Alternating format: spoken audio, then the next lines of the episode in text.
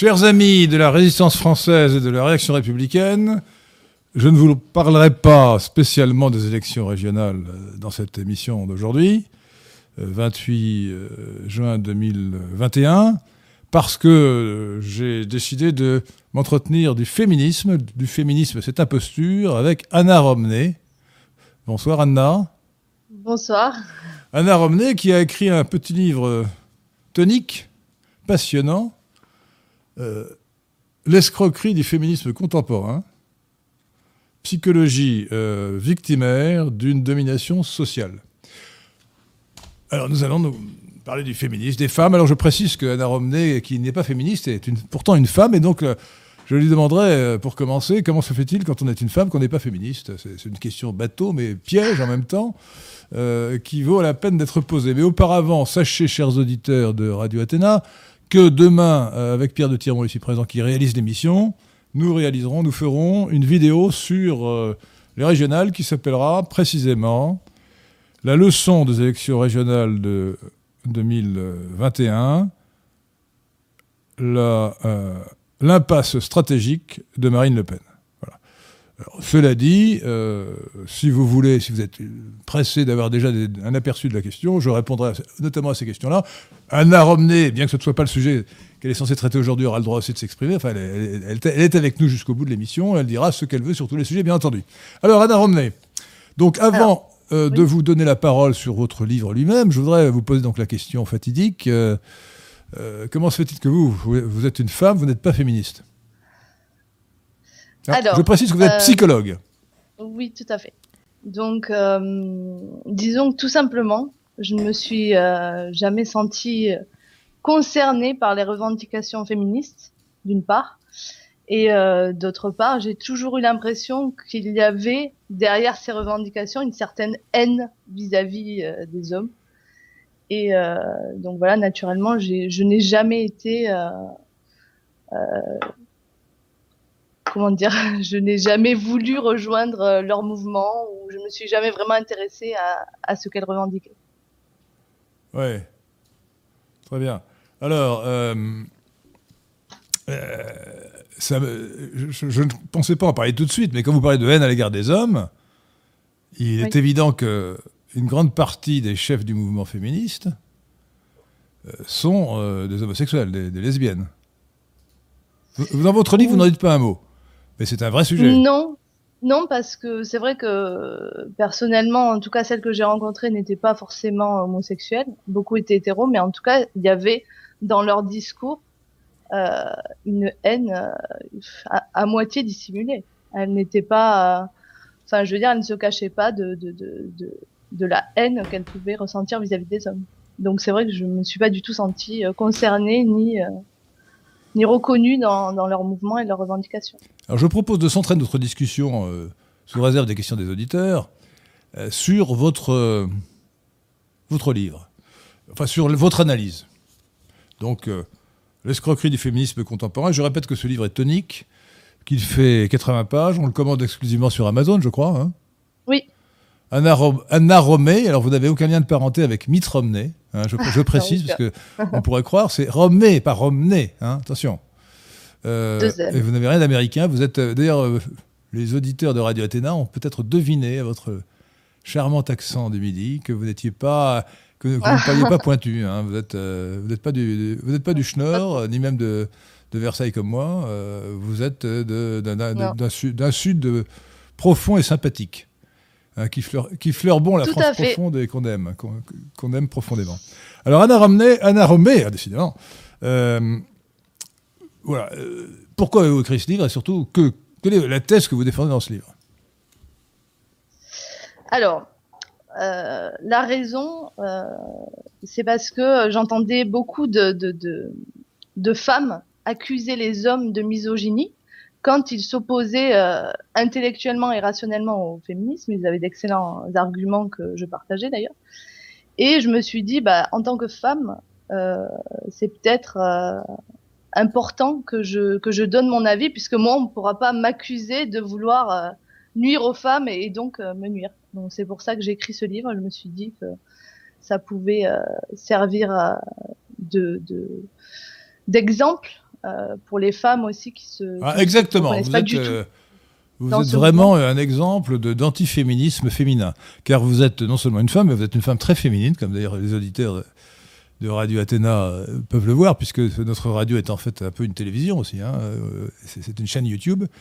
Et donc, il voit que vous êtes très, très, très femme et très féminine.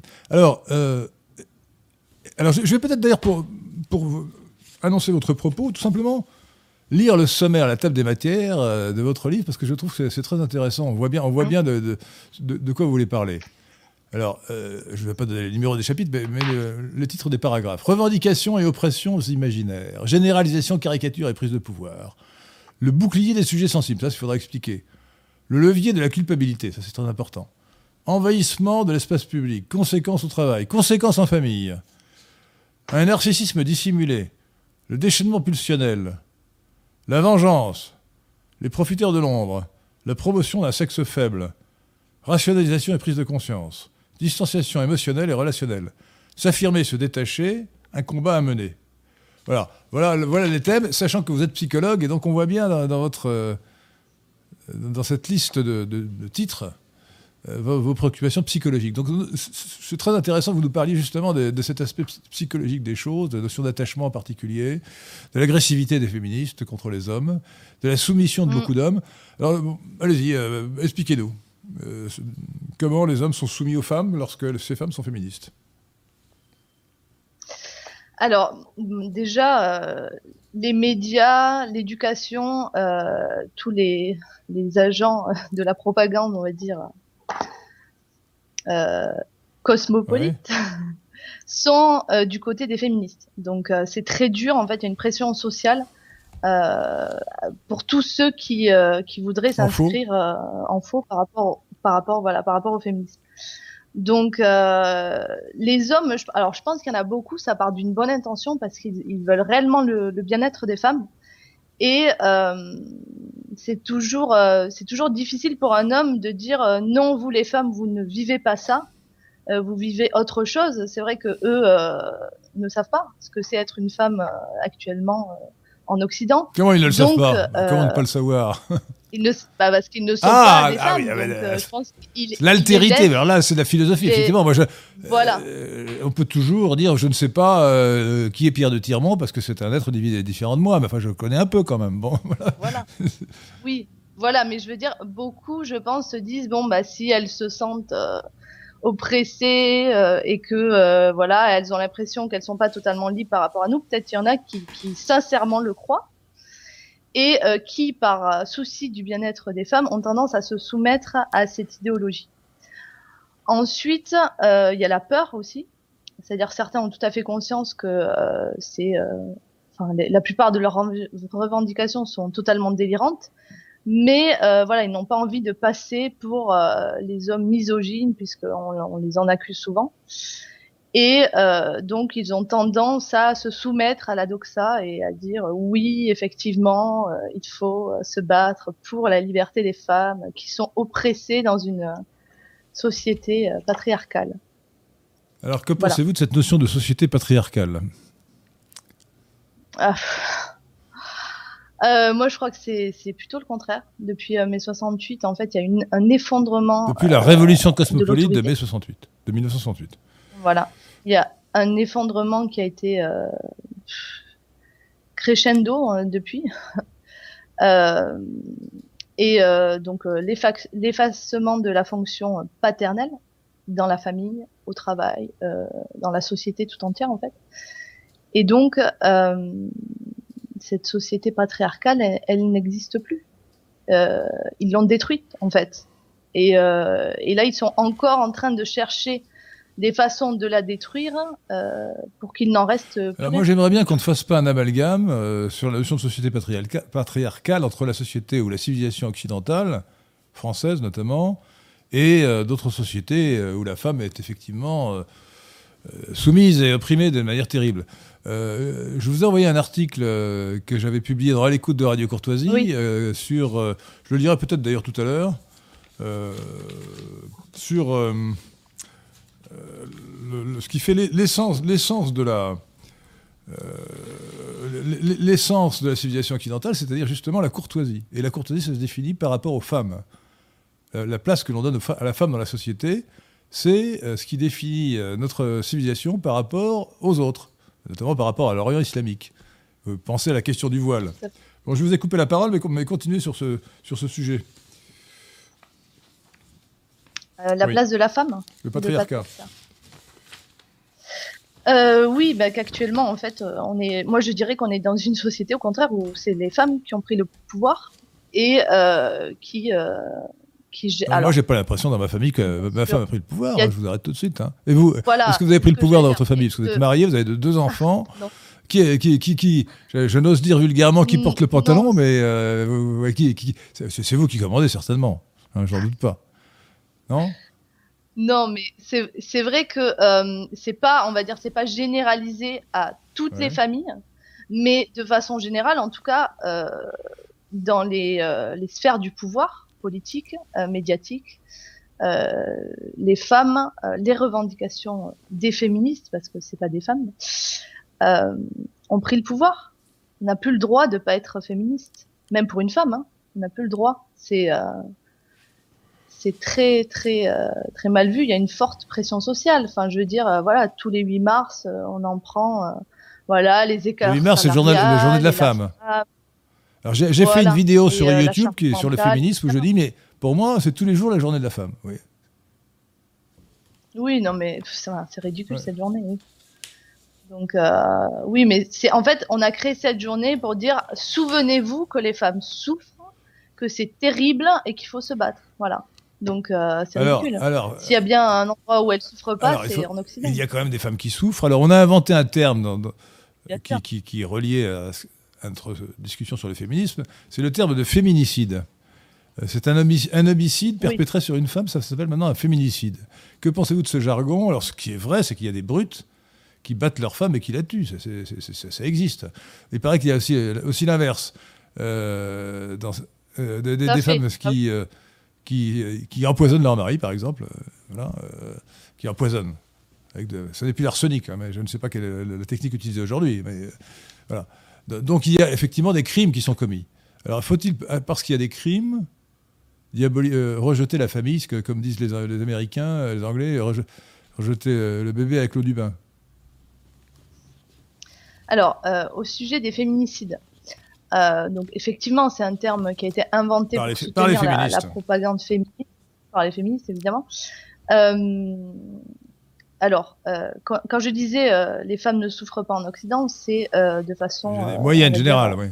La plupart des cas. Générale, voilà. C'est-à-dire, je pense que vraiment c'est l'endroit une des civilisations dans lesquelles elles sont le plus respectées, valorisées. écoutez, c'est pas une, c'est la civilisation. Écoutez, on peut comparer, comparer, comparer à d'autres civilisations. Euh, si vous regardez l'Orient, principalement islamique, euh, évidemment, la femme est réduite à pas grand-chose. Euh, enfin, elle est vraiment soumise et, pas très bien traitée. L'Inde, la Chine, c'est pareil. Le monde chinois, la Russie aussi. ça ne parlons pas de l'Afrique noire. Donc il n'y a que l'Occident où la femme est vraiment euh, placé au premier rang. Euh. Donc c'est pour ça. Après, ça ne veut pas dire qu'il n'y a pas des femmes en Occident qui souffrent, bien sûr que si. Euh, des femmes battues qui finissent par mourir des coups de, de leur conjoint violent.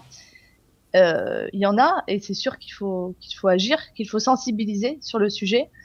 mais ça n'a rien à voir avec la société, la culture. Alors, je, je, vais vous poser une question précise. Récemment, une affaire, on a, on a jugé euh, le cas d'une femme qui avait assassiné son mari, qui l'a batté. Et euh, avez-vous vu ça dans la presse, euh, dans les médias? Ah, C'est tout récent, le, jugement vient d'être rendu. Elle a, eu, alors, elle a passé quand même un ou deux ans en, en préventive, mais elle n'a été condamnée qu'à trois ou quatre ans de prison pour un assassinat. Ah, bah, écoutez, elle avait des circonstances atténuantes. On ne méritait pas la peine de mort, qui d'ailleurs a été abolie. Elle était en état de. Mais pas du tout, elle pas de légitime défense. Elle était, battue, elle était battue par son mari, mais elle aurait pu partir. Et elle portait plainte contre lui, c'est ce qu'elle aurait dû faire. Euh, au lieu de ça, euh, elle, est restée chez elle et elle l'a assassinée. Voilà. Alors, il y a aussi, euh, dans ces histoires hein, de violence conjugale, il y a aussi un problème de laxisme pénal. Hein. Ça, mais c'est généralisé à toute la France et à toutes les toutes les affaires. Hein. C'est, je pense effectivement qu'il y a des femmes qui portent plainte de façon répétée, qui ne sont pas protégées de leur conjoint violent et même parfois elles ont beau se séparer, ils les retrouvent, etc. Donc là aussi, on va dire, c'est euh, ces mêmes, ces mêmes féministes qui prônent le laxisme pénal, euh, finalement, là, viennent euh, s'en plaindre. Bon, euh, sur ce cas de d'assassinat, de, puisque ça a été ah prémédité et c'était pas en, non, non, état de légitime défense. Elle, elle, avait, elle avait si vous voulez, un contexte, si, si, vous voulez, de légitime défense, mais qui n'est pas, qui, n'est pas un vrai contexte de légitime défense. C'est-à-dire qu'elle était battue par son mari, qui était un, monstre. Euh, elle avait donc des circonstances largement atténuantes. Mais euh, c'était malgré tout un assassinat, donc euh, je trouve que la, justice n'a pas été juste dans son, dans son cas. Enfin, elle a été trop, trop laxiste. Alors, c'est sur, surtout que si le cas avait été inversé, l'homme ne s'en eh ben, serait jamais sorti comme ça. Évidemment. Jamais. alors, sur le sujet des hommes battus, il y en a qui sont battus physiquement. je veux dire, il n'y a pas. En général, l'homme est quand même plus fort que la femme. Hein, oui, mais mais euh, dans les cas de violence conjugale contre les hommes, où la femme est a priori plus faible physiquement, donc ce, cas est moins fréquent, mais ça arrive. Euh, pourquoi? Parce que euh, l'emprise mentale qu'exerce la femme sur l'homme dans ces cas de violence fait que l'homme est, totalement paralysé, il n'ose pas réagir physiquement, ni même, ni même légalement, de porter plainte, etc. il y a, je ne sais pas si vous connaissez Maxime Gagé, qui, a écrit un livre, qui a vécu une, une affaire, enfin une histoire euh, terrible. C'est un, un, homme battu qui a pas mal témoigné, euh, avec qui j'ai été en contact à une époque. Euh, il a écrit un livre, je me rappelle plus le, titre euh, de son ouvrage, enfin bon, Maxime Gagé, G-A-G-E-T, vous pouvez le trouver euh, facilement, où il raconte l'enfer de ce qu'il a vécu et pourquoi il n'a pas réagi. Il y en a d'autres, des hommes qui ont, j'en ai, j'en ai rencontré beaucoup, qui ont vécu ça en fait, des hommes euh, physiquement tout à fait capables, hein, grands, forts. Il euh, n'y a pas de. Mais qui, mais qui n'osaient pas, mais qui une question pas se de faiblesse physique, hein, mais qui étaient sous emprise, oui, sous emprise, qui étaient détruits. En fait, avant la violence physique, il y a euh, la ah, violence psychologique qui s'installe pendant des années et qui détruit la personne. elle est incapable de réagir, elle est incapable de de de de se de se sauver en fait, parce qu'elle est elle est totalement détruite intérieurement. Et euh, et beaucoup d'ailleurs de, de, de, de violence conjugale à l'égard des hommes se font par la violence psychologique. Et en fait, les hommes finissent par euh, souvent se suicider pour échapper à cette violence.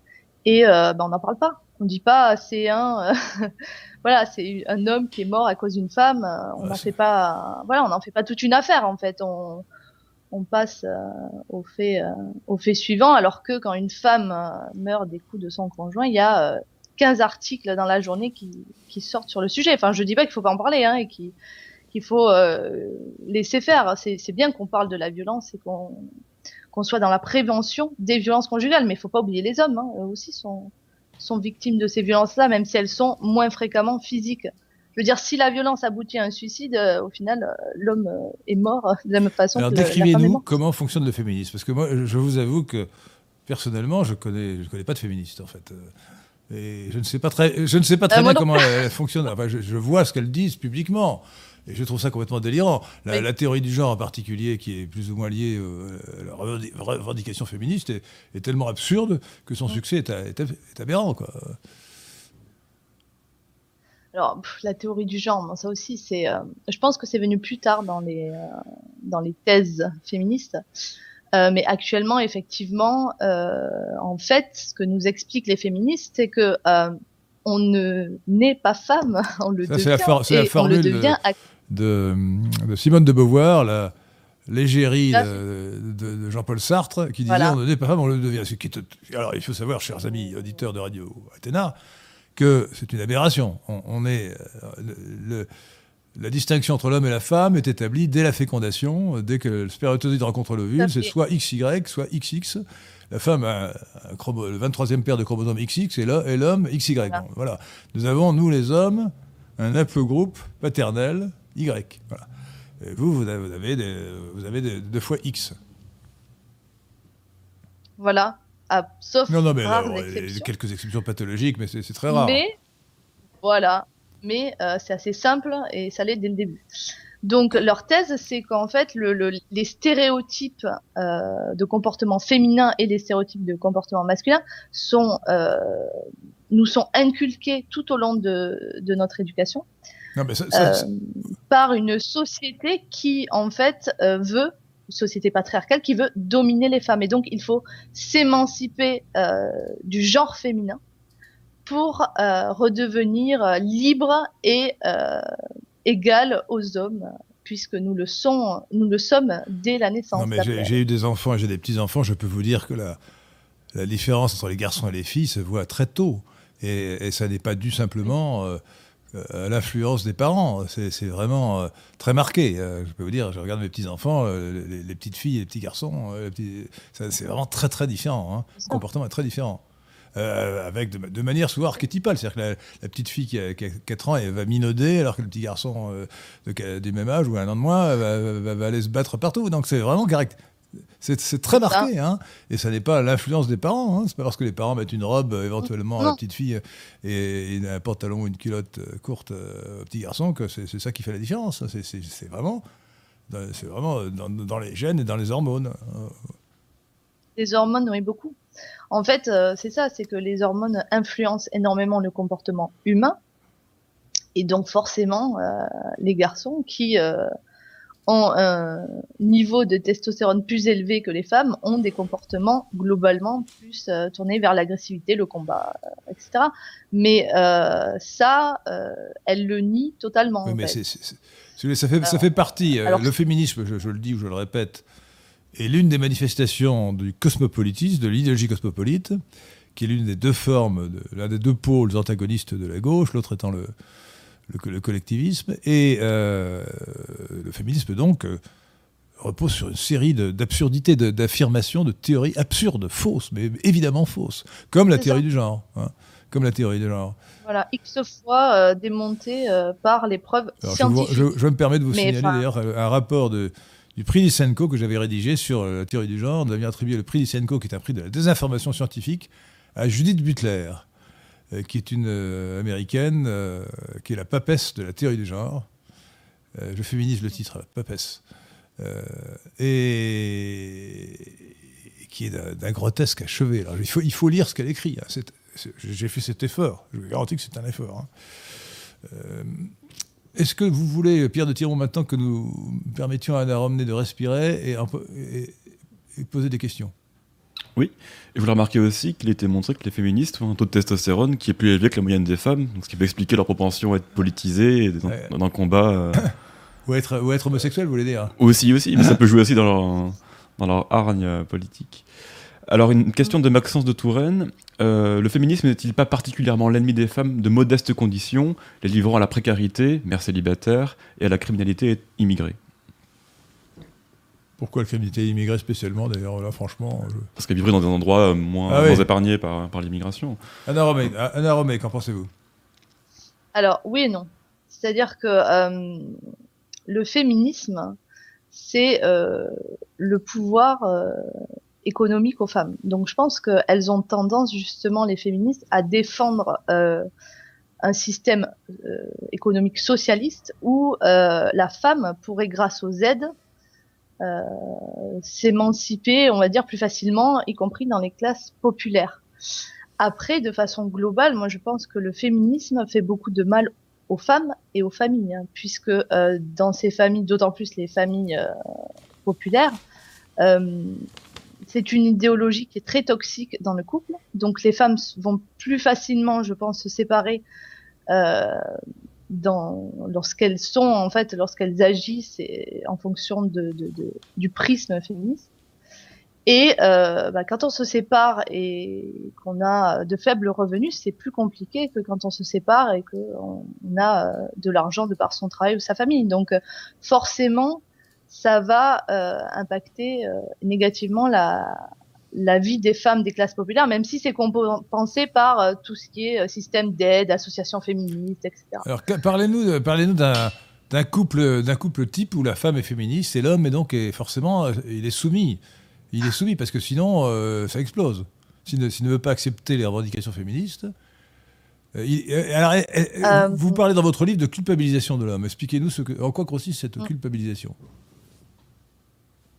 Mais c'est-à-dire, pour asseoir, on va dire, la domination, il faut, il faut que l'autre l'accepte dans la relation. Et la, la culpabilité, que je pense que peut-être ressentent certains hommes, je sais pas, faudrait leur demander, mais euh, fait qu'ils vont euh, se dire oui, c'est vrai que euh, les femmes sont victimes peut-être plus que les hommes de de telle ou telle chose, donc voilà, il faut que je prenne sur moi et que je j'en fasse plus et que j'accepte tel ou tel compromis.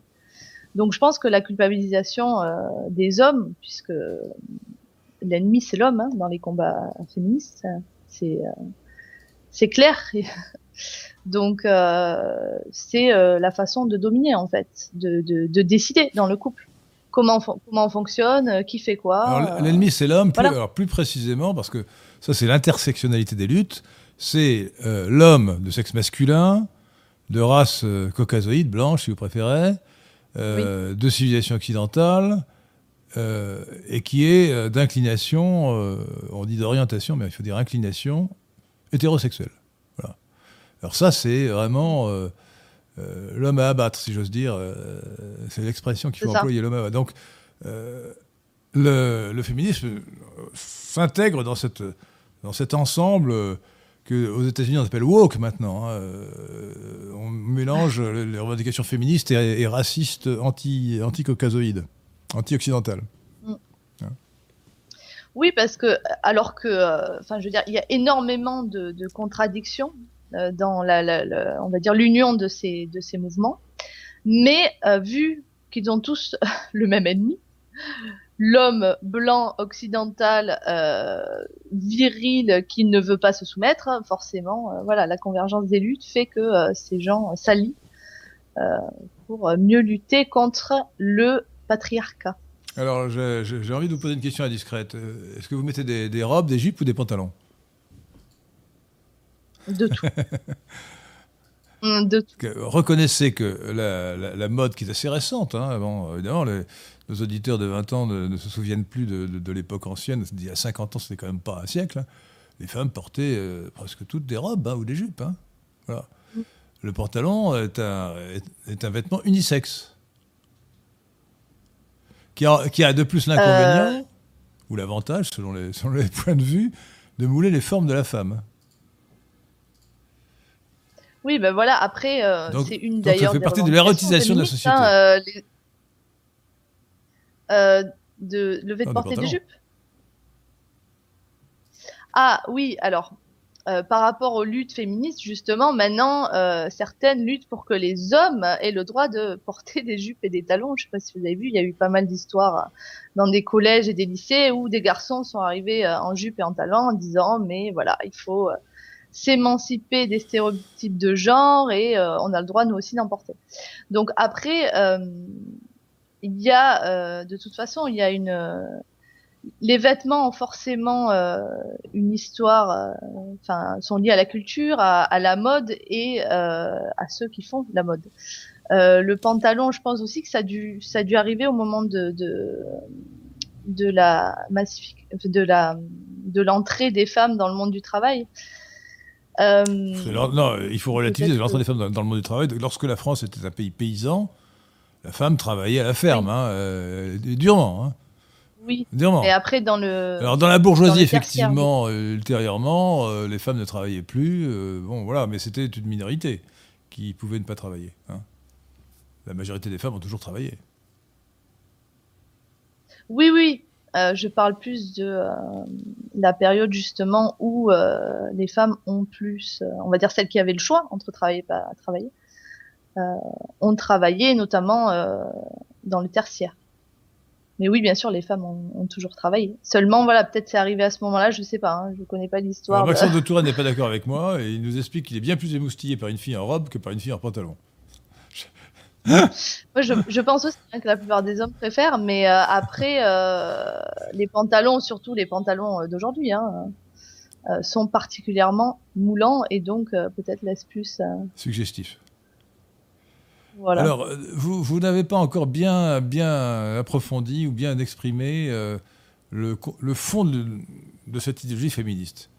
Expliquez-nous en quoi elle consiste vraiment dans, les rapports avec les hommes, comment elle, crée des stéréotypes d'hommes et de société en, en, expliquant notamment qu'il faut, faut payer une faute en réalité, qu'elle culpabilise les hommes. Alors, euh, je pense que euh, de toute façon, c'est un, un combat politique. C'est pas du tout euh, un mouvement qui vise à protéger les femmes, à les libérer de quoi que ce soit. C'est vraiment un mouvement politique qui vise à détruire, on va dire, la, la, les repères qu'on peut avoir sur ce qu'est un homme et ce qu'est une femme. Euh, et ça va d'ailleurs dans la dans la mouvance d'autres euh, d'autres euh, idéologies, hein, notamment actuellement toutes les revendications des trans. c'est pareil, voilà, il faut détruire l'homme, la femme, ça voilà, l'homme, la femme, ça n'existe pas, c'est un concept socialement construit, il faut le déconstruire, voilà, c'est euh, on n'est ni homme ni femme. On, voit, on, voit, bien quand même à quel point on est dans le délire. C'est un délire. Euh, on, nie la, on nie la vérité, on nie la réalité. Les races n'existent pas, les, sexes n'existent pas, tout cela est une construction, sociale. On nie la nature. On, nie la nature, mais en plus, on nie l'évidence de la nature. Hein voilà. Oui, puisque les différences hommes-femmes, globalement, euh, sont liées au biologique. Euh, évidemment. Elles ne, sont pas construites euh, par la culture, euh, par l'éducation, elles, elles, sont C'est-à-dire que, innées. Après, c'est-à-dire que chaque société, chaque civilisation donne une réponse qui lui est particulière à, cette différence de nature qui est, qui est primordiale, qui résulte de, de cette différence de chromosomes euh, Y, euh, XY dans un cas, XX dans l'autre, et, qui euh, entraîne de, considérables conséquences. avec Pierre de Tirement, d'ailleurs, nous avions discuté d'un article scientifique qui expliquait que 40% des gènes s'expriment différemment chez l'homme et chez la femme. 40% des gènes. D'accord. Parce que, parce que la différence, la différence ne porte que sur un, seul chromosome, sur, sur 46. Sachant d'ailleurs que le chromosome Y n'a pas beaucoup de gènes, mais en réalité ça suffit pour créer des différences considérables parce que euh, ce sont des gènes de régulation. Je vous dis, il y a des, plutôt des, séquences régulatrices qui font que les gènes s'expriment différemment. Donc les différences sont considérables. Considérables. Bien qu'il y ait euh, apparemment peu, dans le matériel génétique, euh, pas proportionnellement peu, de différences. Oui, voilà, donc euh, rien que ça, je veux dire, de toute façon, les, euh, études scientifiques qui ont prouvé que euh, les, comportements typiquement masculins et typiquement féminins venaient des gènes et de la biologie, oh il y en a plein. Hein, Lisez le livre de Christen, je ne sais pas si vous le connaissez, Yves Christen, C-H-R-I-S-T-E-N sur le sujet. c'est, je me rappelle plus le titre, mais c'est la femme, voilà, la, femme selon la biologie. C'est très intéressant. La démonstration est, scientifique et complète. Hein. Oui. L'homme et la femme, les, oui, sont très différents. Oui, voilà. Donc, les revendications féministes s'inscrivent en dehors de la science. On est dans Est-ce que vous pouvez donner une définition du féminisme? Alors, le féminisme, euh, je dirais. Anna Romney. La mienne, euh, contemporain. Anna Romney, pardon, décidément. Hein. Euh, le féminisme contemporain, je dirais sa définition, c'est euh, partir du postulat que euh, en Occident, la femme est oppressée par un système euh, patriarcal qui favorise les hommes et défavorise les femmes et qui se traduit par des inégalités salariales, des, une, disparité, on va dire, entre euh, les, postes de pouvoir qui sont pourvus par des, par des hommes et par des femmes, et euh, une, une sorte de, d'oppression identitaire dans laquelle on est enfermé dès le plus jeune âge euh, pour devenir euh, un homme ou une femme. Voilà, si je devais résumer, je, je le résumerais de cette façon. Voilà, très bien. Alors, euh, j'ai envie de me faire, parce que ça, ça crée un peu d'ambiance, l'avocat du diable. Hein. D'accord Un peu? J'essaye, j'essaye un peu, parce qu'au fond, je suis tellement d'accord avec vous que ça risque de nuire à l'intensité du débat. Alors, euh, je vais me faire l'avocat du diable en vous disant, mais euh, en fait, la femme a été terriblement opprimée. Alors, je vous invite, chers auditeurs de Radio Athéna, si vous avez la Bible, j'espère que vous l'avez chez vous, ça fait quand même partie des livres qu'il faut avoir. je vous conseille comme traduction d'ailleurs Louis Isaac, le maître de Sassy, collection bouquins. lisez le Décalogue les dix commandements de Dieu. Les dix commandements de Dieu, euh, qui sont euh, cités deux fois dans la Bible, euh, Exode chapitre 20 et Deutéronome je ne sais quel chapitre. Donc Exode chapitre 20. Et commencez par le dixième. Alors vous verrez d'ailleurs qu'en réalité, si on lit bien le décalogue, il n'y a pas dix commandements mais neuf, parce que le, neuvième et le dixième sont pratiquement, enfin, ne sont pas réellement différents. En tout cas, se, rattachent à la même idée. Alors quand on demande aux gens quel est le dixième commandement de Dieu, ils vous disent, s'ils sont savants, c'est tu ne convoiteras pas la femme de ton prochain. on a l'impression que c'est un doublon, une répétition de la condamnation de l'adultère qui doit être le, sixième commandement. Tu ne commettras point l'adultère. Mais il faut, lire, il faut lire toute la phrase. Et alors, est-ce que vous êtes bien assise, Anna, Romé? Parce que je vais vous, dire la je vais vous dire la phrase, je la connais par cœur, parce que parfois ça, ça m'amuse pour animer une discussion de, citer le décalogue. Dixième commandement de Dieu, tu ne convoiteras pas la femme de ton prochain, ni son esclave, mâle ou femelle, ni son bœuf, ni son âne, ni rien de ce qui lui appartient. C'est très... Hein, c'est quand même très, très égalitaire, ça. Hein. la femme est considérée comme un objet meuble, au même titre que l'esclave, le, le bœuf ou l'âne. Vous vous rendez compte? Et, c'est à rapprocher du, neuvième commandement de Dieu, si tu ne convoiteras pas la maison de ton prochain, c'est-à-dire que c'est très juridique. Le, neuvième, ce sont les biens immeubles, et le dixième, ce sont les biens meubles, dont la femme. La femme est un bien meuble dans la Bible, Ancien Testament. Sachant qu'il y a une grande différence entre l'Ancienne Alliance et la Nouvelle Alliance. Saint Paul disait euh, de l'Ancienne Alliance, chapitre 2, chapitre 3 de, la deuxième épître aux Corinthiens, c'était que l'ancienne alliance, c'était le ministère de la mort et le ministère de la condamnation. Euh, donc il faut vraiment faire attention euh, à interpréter correctement la chose. Alors, pour continuer sur l'Ancien Testament, montrer que quand même que nous revenons, de loin en quelque sorte, hein, grâce au Nouveau Testament. Je vais vous citer les nombres. Les nombres, vous savez, c'est Moïse qui est le personnage principal des nombres. Dans le, dans le Pentateuque, ça doit être le, quoi, le, combien C'est le troisième livre euh, du Pentateuque, dans la Bible. Ancien Testament. Alors, euh, bon, Moïse, euh, Moïse ordonne l'extermination euh, des Madianites. Classique, les, les, histoires d'extermination, de populicide ou de génocide sont fréquentes dans la Bible. Et Moïse se met en colère contre les principaux officiers de l'armée parce qu'il revenait du combat contre les Madianites, mais il n'avait exterminé que les hommes et pas les femmes. Alors Moïse leur dit Maurice furieux leur dit Pourquoi avez-vous euh, sauvé les femmes? Tuez donc les, tuez donc les mâles parmi les petits-enfants et faites mourir les femmes dont les hommes se sont approchés. Mais réservez pour vous toutes les petites filles et toutes les autres qui sont vierges. Et alors je termine par la conclusion de ce passage. Alors on est dans le. Vous trouvez ça dans la Bible, hein, les, nombres, les nombres au chapitre 31. Euh, la, conclusion va faire, plaisir aux, euh, va faire plaisir aux féministes. Je lis, la conclusion. Hein. Citation. On trouva que pris on trouva que le butin que l'armée avait pris était de 675 000 brebis, de 72 000 bœufs, de 61 000 ânes et de 32 000 personnes du sexe féminin, c'est-à-dire des filles qui étaient demeurées vierges. Verset 32 à 35. Où l'on voit que les femmes faisaient partie du bétail mentionné du reste dans l'énumération des espèces après les brebis, les bœufs et les ânes. Voilà la considération que les Hébreux ou les anciens Israélites avaient euh, des femmes. Bon, euh, avouez qu'il y, quand même, il y avait quand même un progrès à faire, Anna Romé. Oui, bah alors là, effectivement, euh, le féminisme aurait eu un sens. Mais il me semble qu'on en est loin, non? Absolument, mais justement, alors ça, c'est ma deuxième. je, crois vraiment qu'il faut comprendre à quel point la femme a de la chance d'être occidentale. Euh, c'est en Occident, alors que c'est l'endroit où on nous culpabilise avec cette idéologie débile du féminisme, enfin débile et perverse, que la femme a le plus grand rôle depuis, depuis la, création ou la naissance de l'Occident et de la France, de la nation française, au XIe siècle après Jésus-Christ.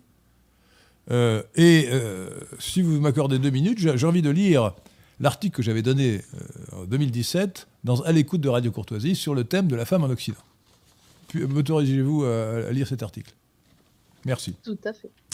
La place éminente qu'a toujours occupée la femme dans les sociétés occidentales est la marque la plus sûre de la grandeur de notre civilisation. On n'a pas attendu en France la révolution de l'égalitarisme et les revendications des féministes pour reconnaître au sexe faible, si vous me permettez l'expression, pour reconnaître au sexe faible bien des titres de supériorité sur, de supériorité sur l'homme au sens du latin vir. Oui, parce que euh, homo, c'est l'homme en général, l'être humain, et vir, l'homme du sexe masculin. D'où le, terme de virilité. Et euh, cela conférait à la femme de justes privilèges. La galanterie est déjà un beau mot, en dépit d'un certain, équivoque. Mais la courtoisie, euh, dont les codes ont été forgés à l'apogée du Moyen Âge, a une toute autre portée. Or, la courtoisie, dont la, dont la radio dont je parlais a choisi de se réclamer, ne se conçoit pas sans la femme. Elle n'existe à vrai dire que par et pour la femme, car c'est celle-ci qui l'inspire. C'est grâce à la courtoisie, en raison donc de ces principes, que la femme a su imposer à l'homme, a su, imposer à l'homme pour qu'il se civilisât, en dominant ses instincts, que nous pouvons espérer échapper à un monde de brutes. Donc c'est la femme, en réalité, par le respect qu'on lui doit, qui fait que l'homme devient un être civilisé et occidental, en échappant à ses instincts, en surmontant ses instincts. La courtoisie n'a de sens que dans une société dont la femme est reine, Comment ne le sera-t-elle pas du reste pour les catholiques, c'est-à-dire pour tous les occidentaux euh, jusqu'à la prétendue réforme du XVIe siècle, qui vénèrent la Sainte Vierge, la Vierge Marie, Notre-Dame, et qui l'implorent dans leur malheur? N'oublions pas non plus que le personnage le plus emblématique, le plus grand de l'histoire de France, celui qui en était le sauveur par excellence, n'est pas un roi, c'est une jeune fille simple, Sainte Jeanne d'Arc, que les Anglais et leurs complices ont immolée à Rouen, mais dont le sacrifice a donné à la France la volonté de se délivrer. Sainte Jeanne d'Arc. Puisque la courtoisie a donné son nom à la radio courtoisie, nous nous devons d'être fidèles à ce qu'elle implique. Euh, voilà, et je, oui, je, faisais euh, ensuite une allusion à ce qui était arrivé à Dominique Strauss-Kahn dans un, hôtel de. euh, oui, donc c'était en 2011 pour 2017. Hein, voilà. Bon, donc la courtoisie, c'est le respect qu'on doit aux femmes. D'abord. Voilà. Euh, et je pense que vous en serez d'accord, c'est essentiel. Le, concept de courtoisie qui, qui suppose une différence entre l'homme et la femme. Euh, donne, des privilèges, donne des privilèges à la femme que les féministes vont récuser en disant que c'est une aliénation, qui sont pourtant essentiels. Tout à fait. Oui, oui, oui. Les féministes euh, combattent la galanterie, la courtoisie et tout ce qui peut en fait différencier les hommes des femmes. Donc ça en fait partie. Euh, d'ailleurs, euh, pour en revenir aux, cultures, les cultures qui sont les plus violentes avec les femmes, euh, elles n'en parlent pas par contre. Et là, dès qu'il y a un drame, même en France, en Europe lié à ces cultures-là, elles regardent ailleurs. Donc, on voit bien que leur but, c'est pas de défendre les femmes, c'est de détruire l'Occident. Oui, c'est ce qu'on ce qu'on appelle euh, l'intersectionnalité Par exemple, vous savez qu'il y a quelques années, lors, de la, euh, lors du carnaval, euh, pas du carnaval, c'était à Noël, non C'était c'était pour le, 31 décembre. À Cologne en 2015 À Cologne en 2015. des, des, immigrés ont agressé plusieurs dizaines de, jeunes Allemandes, Allemandes de sang, de souche. Ouais, plus, il des centaines. C'était, euh, eh bien, les féministes n'ont pas voulu prendre la défense de ces femmes mm. parce que c'était des immigrés qui étaient coupables. Oui, oui, non, mais elles défendent les, immigrés plutôt que euh, les femmes victimes, en fait, puisque les immigrés sont aussi des victimes du patriarcat, en fait. ils ne sont pas euh, victimes, ils sont les créateurs du patriarcat. Enfin, ils, sont le, plutôt les immigrés venus d'Orient ou d'Afrique noire euh, sont porteurs justement d'une culture patriarcale au sens véritable du terme, hein, où, la, femme est, écrasée. Hein. vous, savez, que le, si vous lisez le Coran, vous verrez, il faut, il faut lire le Coran dans la bonne traduction qui est celle de Régis Blacher hein, en français. Euh, vous verrez que la femme doit porter, dès qu'elle est pubère, elle doit porter euh, la burqa, pas simplement un petit voile. Elle, elle, doit couvrir non seulement ses cheveux, mais même tout son corps. pour qu'on ne puisse pas voir ses formes et, même son visage.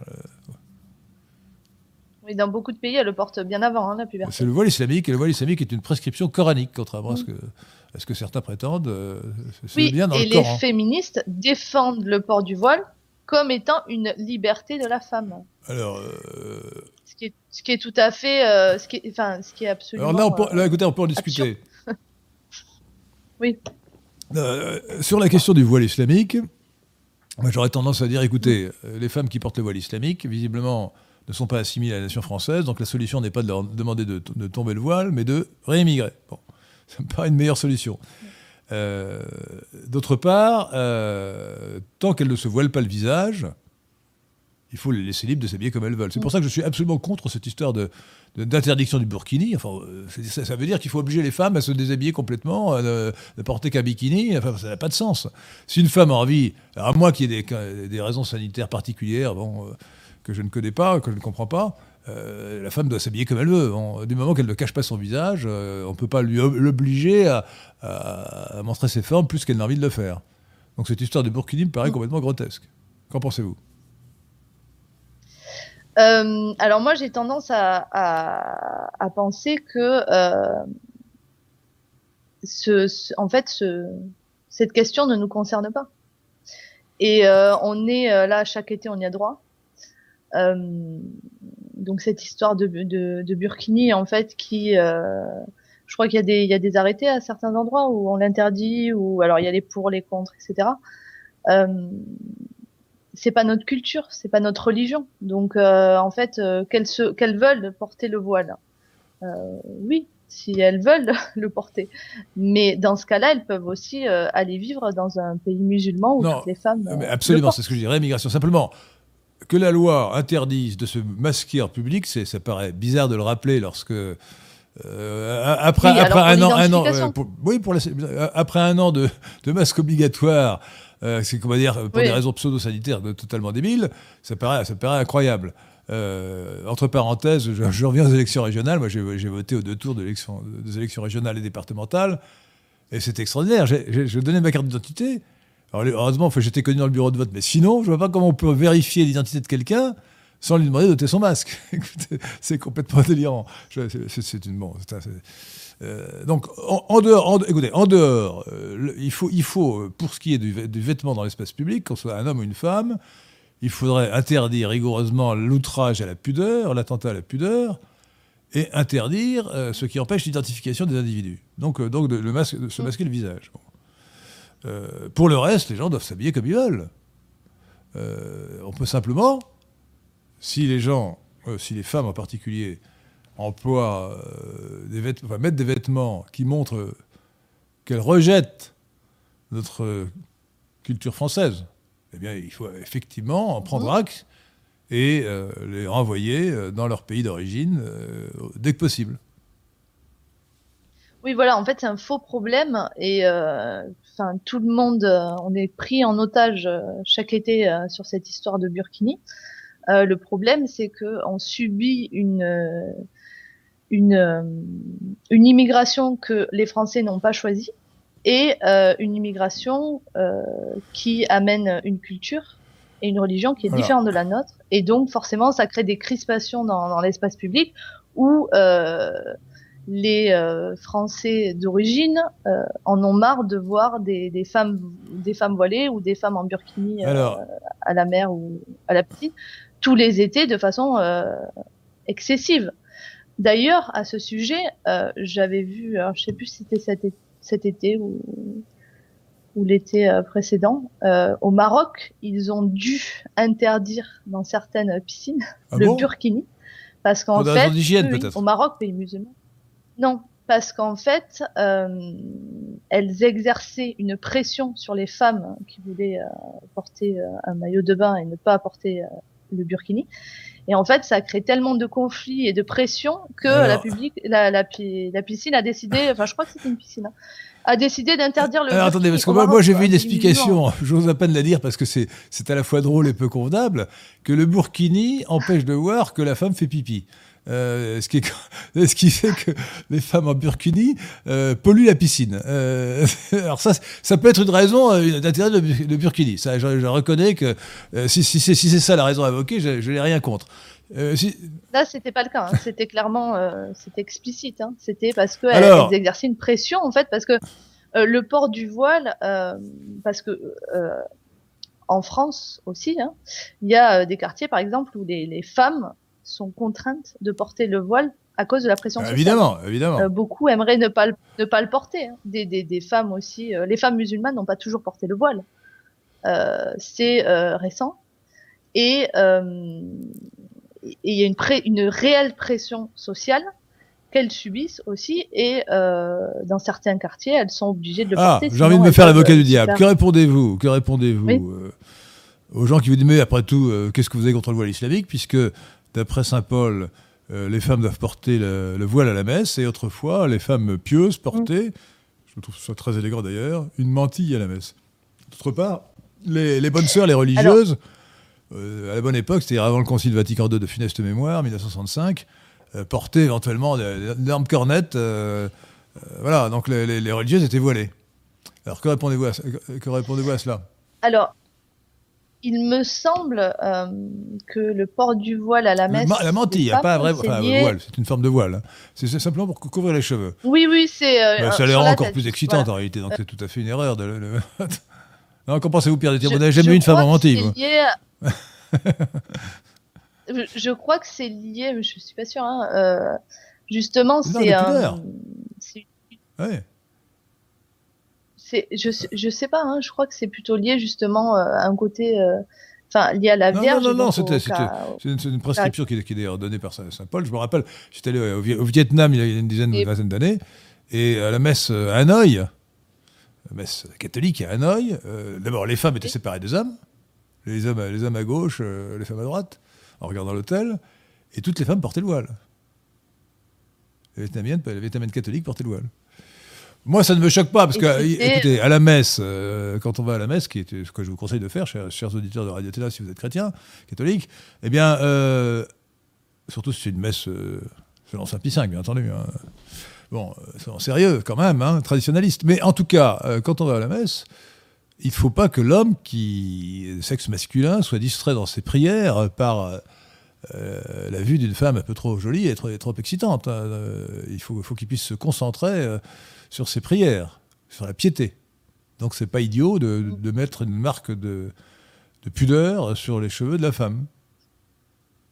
Non, mais je, pensais que c'était lié euh, justement à la Vierge et, au caractère euh, sacré ah bah, divin de... Non, la, Vierge, la Vierge, la Vierge n'a pas de caractère divin, elle a un caractère sacré, mais pas divin. Ce n'est pas une déesse. C'est un, être humain. Bien qui un être humain très particulier, immaculé conception, mais un être humain. Voilà. Euh, oui, donc en tout cas, euh, enfin là c'est là c'est très différent puisqu'en fait euh, le problème c'est pas le port du voile, le problème c'est euh, l'immigration. En l'occurrence, oui. Alors, enfin, je veux dire, après ah. chacun pratique sa religion comme il l'entend, mais voilà, en France il y a il y a une, une, une immigration massive de population musulmane et et ça crée des conflits culturel, religieux. Donc euh, c'est pas une question de, c'est un, faux débat le voile. Alors Maxence de, Maxence de Touraine euh, euh, protestait, il y a quelques minutes, protestait contre ce qu'il appelle l'excès d'admiration d'Henri de Lesquin à l'égard de la gente féminine. Et il dit ça me, ça me rend presque l'Orient islamique plus enviable. Alors là, c'est un, un, un, provocateur. Il pense que c'est à cause de mon grand âge que je ne me rends pas compte de l'état de délabrement des femmes aujourd'hui. Alors, euh, si je me rends compte, à côté d'abord, j'ai des enfants, des petits-enfants, puis surtout, je vois beaucoup de gens, euh, notamment dans les JL, qui sont, qui sont jeunes, des femmes qui sont jeunes, des jeunes filles qui sont jeunes. Donc, euh, elles ne sont pas toutes délabrées, désolé. franchement, non. non. et. non, l'Orient islamique a ses mérites, mais il ne peut absolument pas être comparé à l'Occident pour la grandeur de la civilisation. Enfin, on peut le comparer, mais il n'est pas du tout du même niveau. Euh, alors, et, alors pour, euh, provoquer Maxence de Touraine, Maxime, de Touraine ou Maxime de Touraine Maxence de Touraine, je lui ajouterai une formule qui, qui est peut-être de moi, mais c'est de, la cryptomnésie, vous savez, un souvenir refoulé. Euh, la femme, ça va vous plaire, j'espère. La femme est la merveille de la création et la preuve de l'existence de Dieu. Qu'en pensez-vous? Euh, Qu'est-ce que j'en pense? Euh... Je sais pas. Ah si, alors si vous voulez, ça, ça a l'air euh, comme ça d'une formule rhétorique, mais c'est plus sérieux que ça n'a l'air. C'est-à-dire que la beauté, beauté des paysages, la beauté, la beauté se voit dans les paysages, elle se voit sur la femme. L'homme, l'homme, elle est, la femme est belle, si vous voulez. Bon, euh, pour, je schématise. La, femme incarne la beauté. Euh, et, la, beauté, la beauté c'est la femme et c'est le paysage. Voilà. Bon, euh, et ce sont deux créations de Dieu. Et, ça, c'est la preuve téléologique de l'existence de Dieu, c'est que le fait que le monde contienne la beauté suppose l'existence d'un être qui a pu concevoir cette beauté. Donc Dieu. Je, schématise un petit peu la, preuve, la preuve en question. Hein. mais voilà. Donc je crois, je crois qu'on peut soutenir sérieusement que la, femme est non seulement la merveille de la création, mais la preuve de l'existence de Dieu. Oui, euh, je pense que l'homme aussi est une preuve de son existence, mais bon, ah le, en tant que femme, forcément, le, monde, le monde, si vous voulez, mais la femme en particulier, à cause, à cause justement de cette euh, alliance ou de cette unité qu'il y bah, a entre la euh, beauté, le concept de beauté et la femme. Oui.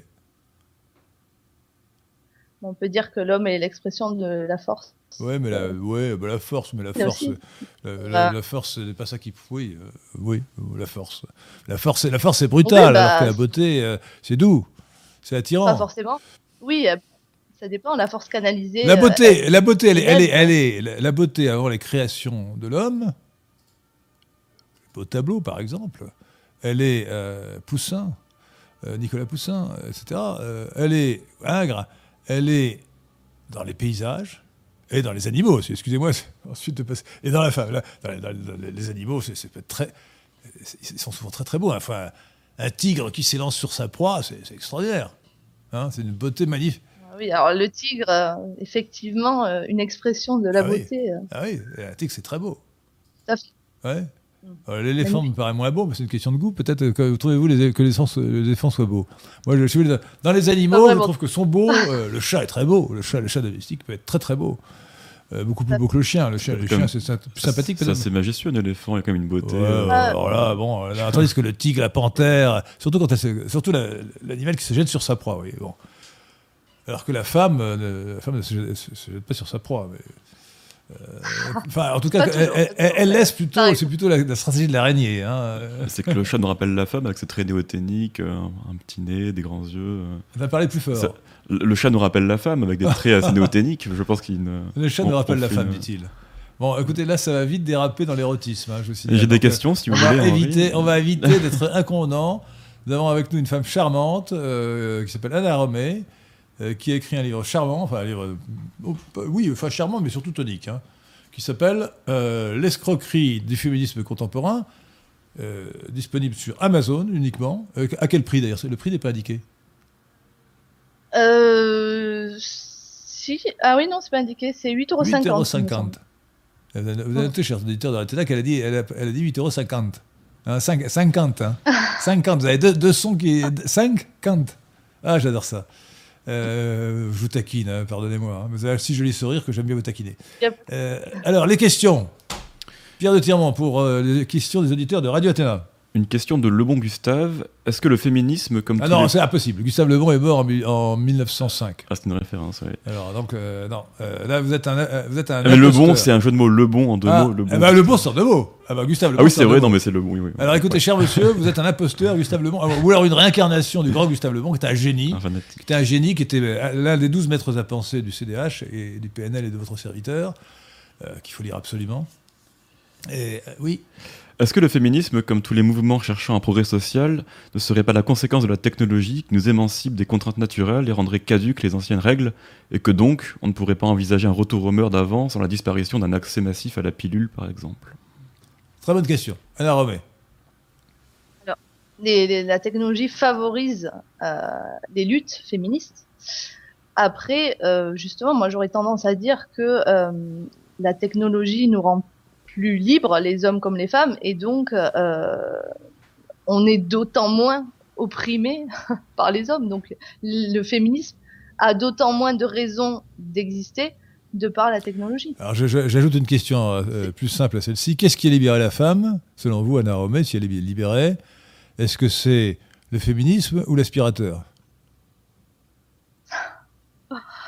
Euh, et, attendez, l'aspirateur, et maintenant je vous signale, chers auditeurs de Radio Téna, au cas où vous ne le sauriez pas, maintenant il y a des robots aspirateurs, on n'a même pas besoin de les tenir. On le met dans un coin, on le programme, et il se battent partout tout seul. Ah, c'est extraordinaire, vraiment on n'arrête pas de progrès. Hein.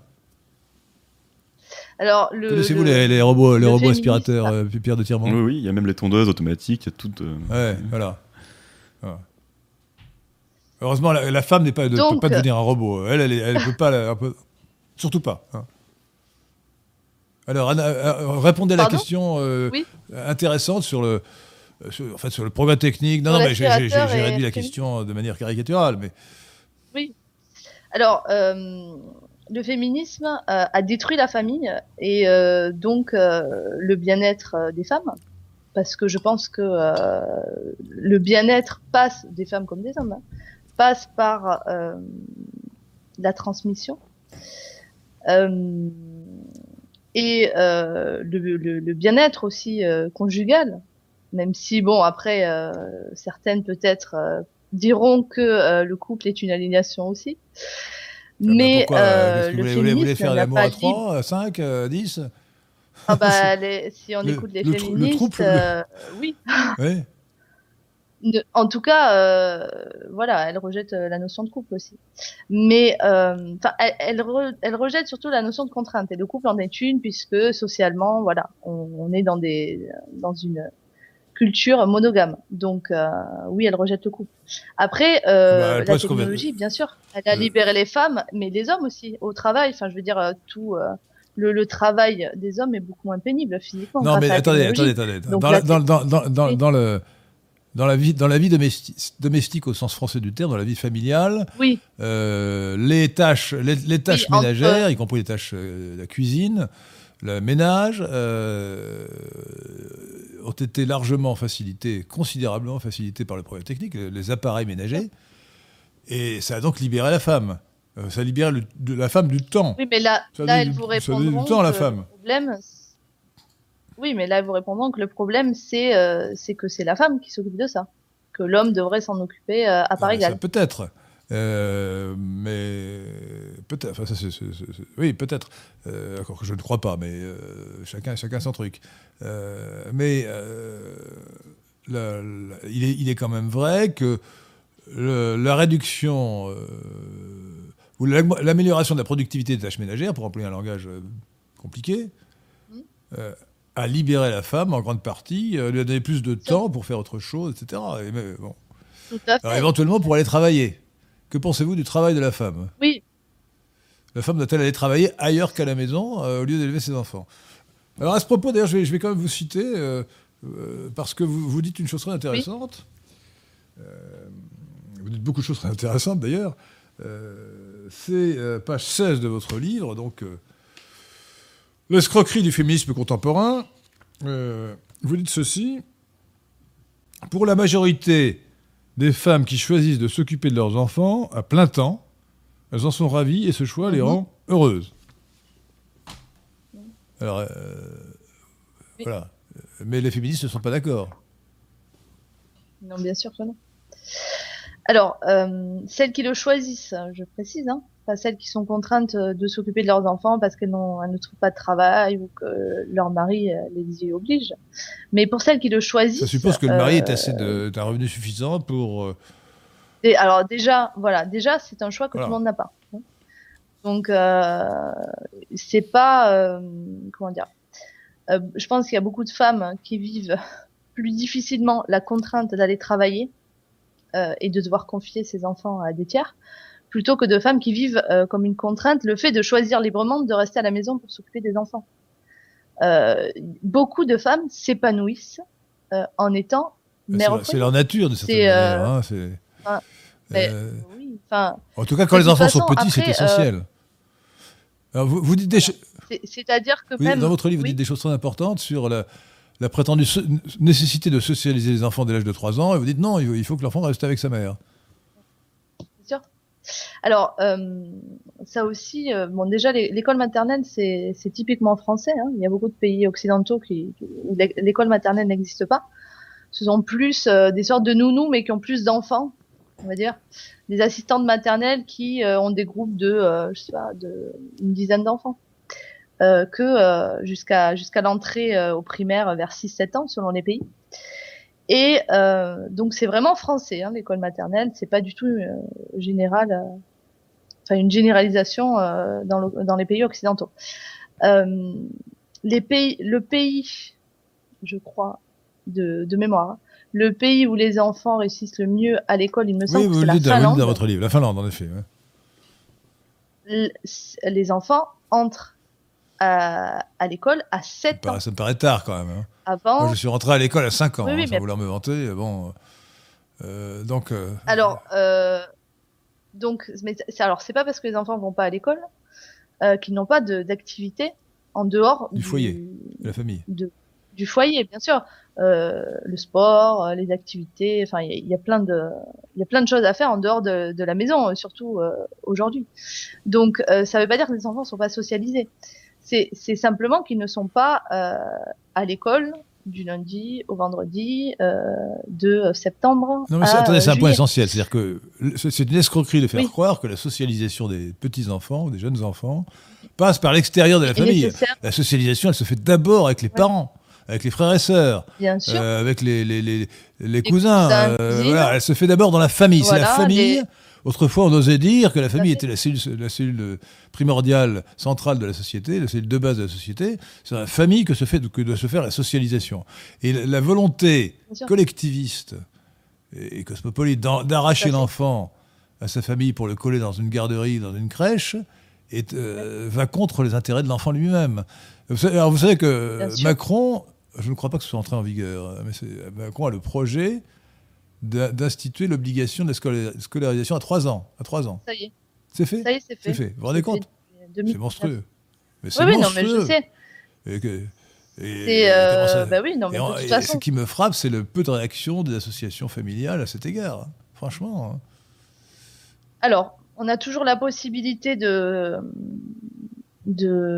d'instruire en famille ah bah, à 3 ans, on n'instruit pas, c'est une garderie. Il faut le déclarer, en fait. À 3 ans, on n'instruit pas, c'est une plaisanterie. L'enfant ne peut pas être instruit à 3 ans. Euh, voilà, non, mais et puis il y a des contrôles. C'est-à-dire que si on, si on veut garder son enfant à 3 ans chez soi, il faut le déclarer en mairie, le déclarer à, dans, à je sais plus où, enfin en tout cas à l'éducation nationale, et on a un contrôle des apprentissages jusqu'au jusqu'au CP.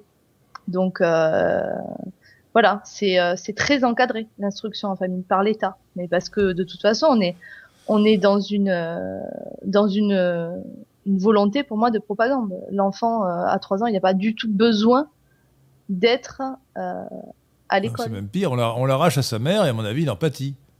S'il ne voit plus sa mère de la, ah bah journée, il, est. Alors, parlez-nous un peu de, même beaucoup, de cette théorie de l'attachement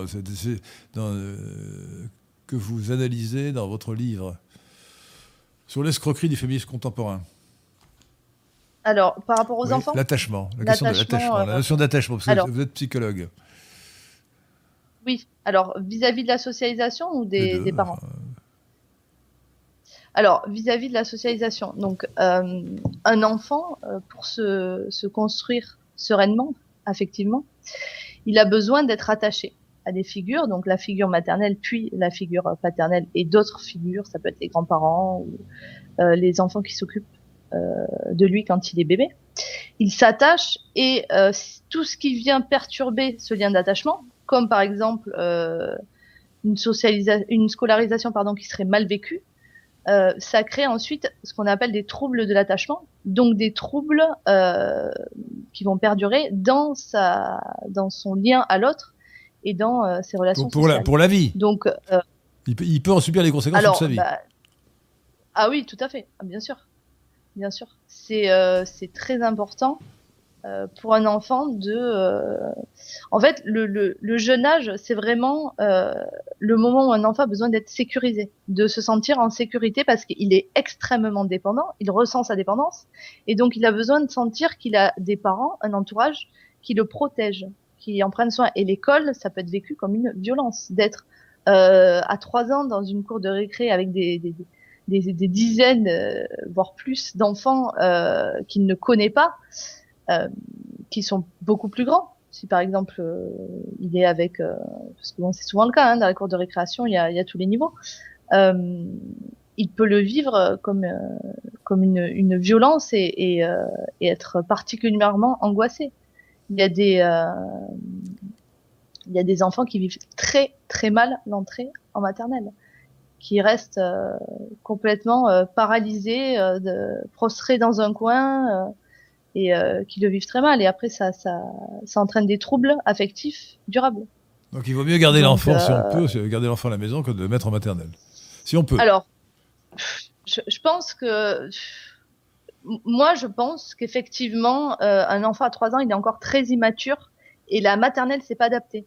Les, les, systèmes, par exemple, comme on voit au Canada, euh, ce sont des, des, des, des, assistantes maternelles qui ont une dizaine d'enfants à peu près du, de, de 3, entre 3 et 6 ans. Euh, c'est déjà beaucoup plus adapté. Oui, mais il n'est plus avec sa mère. Quand. Il, n'est plus avec sa mère. Non, non, il n'est plus avec sa mère. Mais au moins, il est avec euh, pas plus d'une dizaine d'enfants qu'il connaît, avec un référent adulte qui s'occupe de lui et qui est capable de veiller sur lui un référent adulte, Un référent adulte, euh, ce jargon de, de, de l'éducation nationale. Euh, référent adulte. En tout cas, un adulte qui est capable. Un, un adulte de référence à la rigueur, mais encore et encore. En tout cas, voilà, c'est toujours, c'est moins violent que l'école maternelle. Après, je pense qu'effectivement, à 3 ans, un enfant, il a, il est, il est bien avec, euh, avec euh, sa mère et c'est. Vous savez qu'à l'éducation nationale, il paraît que euh, le ballon s'appelle comment un objet bondissant, c'est ça hein? C'est si, oh, Je sais pas. je sais pas. Mais il doit y avoir un terme. Euh, c'est effrayant. Euh, Pierre de Tirmont, question. Alors, une question de Maxence de Touraine à nouveau. Ne considérez-vous pas que le, euh, qu'une forme de dévérilisation, de candolisation des hommes d'Occident a fait le lit du féminisme, avatar sexuel de l'utopie égalitaire Oui, nous sommes d'accord. et vous, René cette question, cette question contient sa réponse. Ma réponse est oui arrivé en même temps, je pense. Euh, c'est-à-dire qu'on a tout fait pour déviriliser l'homme et ça, a, ça a créé une autoroute pour le féminisme, bien sûr. donc la réponse est oui.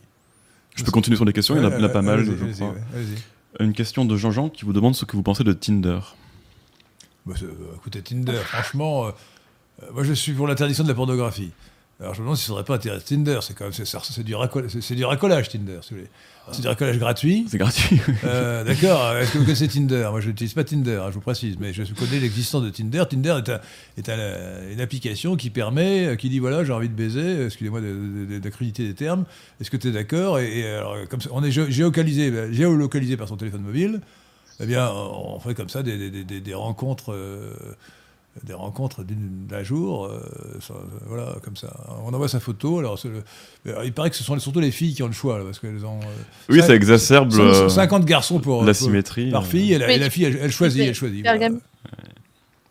Que pensez-vous de Tinder Alors, euh, alors, ce que j'en pense, moi, je suis pas pour, de façon, voilà, de façon générale, je suis plus du côté de la liberté que de l'interdiction. De façon générale, donc interdire Tinder. je conseille plutôt de, les rencontres normales euh, et la, la, courtoisie et faire la cour normalement. Euh, voilà. Alors voilà, c'est-à-dire que je pense que le, le, le, plus important, c'est de revenir culturellement à euh, un autre désir des relations hommes-femmes que ce genre de, de relations et que voilà, socialement, ce, ce, ne soit pas quelque chose d'acceptable, de valorisé de, pour une femme de, d'utiliser ce genre d'application. Ce n'est qu'un cas particulier de l'usage d'Internet ou de l'informatique, avec les réseaux sociaux, les, sites de euh, rencontres, etc. Euh, qui, euh, alors qui, si vous voulez, il y a des gens très isolés qui ont besoin, de manière tout, à fait pudique, de rencontrer, de faire connaissance d'autres personnes, etc. sans passer pas forcément par une agence matrimoniale. Mais, mais, mais c'est surtout, c'est beaucoup plus, oui, de, de, une industrialisation du dévergondage. Oui, voilà. Mais et qui est promu euh, par les ah féministes. Euh, bien sûr, bah oui, la, libéralisation de, des mœurs euh, de la femme, c'est une des luttes majeures. C'est la femme fait ce qu'elle veut, on n'a pas à la critiquer par rapport à sa Donc elle ne doit pas être fidèle. même celle-ci. La fidélité est réprouvée par les féministes. La fidélité. C'est une oppression du patriarcat. Ouais. Non, c'est alors voilà, c'est Pierre, de, Pierre dit que pour les féministes, ce serait une oppression patriarcale, la, fidélité. Bien sûr. Oui. Voilà, ce sont les hommes qui euh, euh, obligent les femmes, en fait, euh, à, leur rester fidèles de par le pouvoir économique qu'ils ont sur elles depuis des années. Et là, bien, maintenant que les femmes peuvent, grâce à l'État socialiste et grâce à la massification du travail des femmes, peuvent, elles, avoir un, un pouvoir économique, elles n'ont plus besoin d'être fidèles et de de, rester avec un seul bah, homme. Sauf, euh, sauf si elles se sont engagées vis-à-vis de lui. Euh, ça me paraît quand même une bonne raison. Alors, je voudrais quand même bah, rappeler, je, voudrais bah rappeler quand même à, quel point la décadence hein. des mœurs est profonde dans notre pauvre pays. Euh, les naissances hors mariage étaient de 1% en 1789. en, 1968, elles étaient de 5%. 5% de naissances hors, mariage. Aujourd'hui, on est à 60%. Vous Les gens ne se marient plus ils font des enfants quand ils font des enfants, et des enfants moins qu'autrefois, et ils les font hors mariage. Et ça ne gêne plus personne. Autrefois, c'était euh, la, femme qui avait un enfant hors mariage, c'était un terme de mépris, la fille mère. Oui. Euh, maintenant, la mère, célibataire, on n'y attache plus d'importance. Alors, c'est le, le, mariage qui a été. Il faut savoir que c'est le mariage qui a été détruit. Le, mariage est quand même le, cœur de l'institution familiale. Et euh, la législation l'a détruite depuis, depuis Pompidou. Hein, ça a commencé en 1970. Alors, euh, ne, ne, tournons pas autour du pot, il faut aborder les vrais sujets. Bon.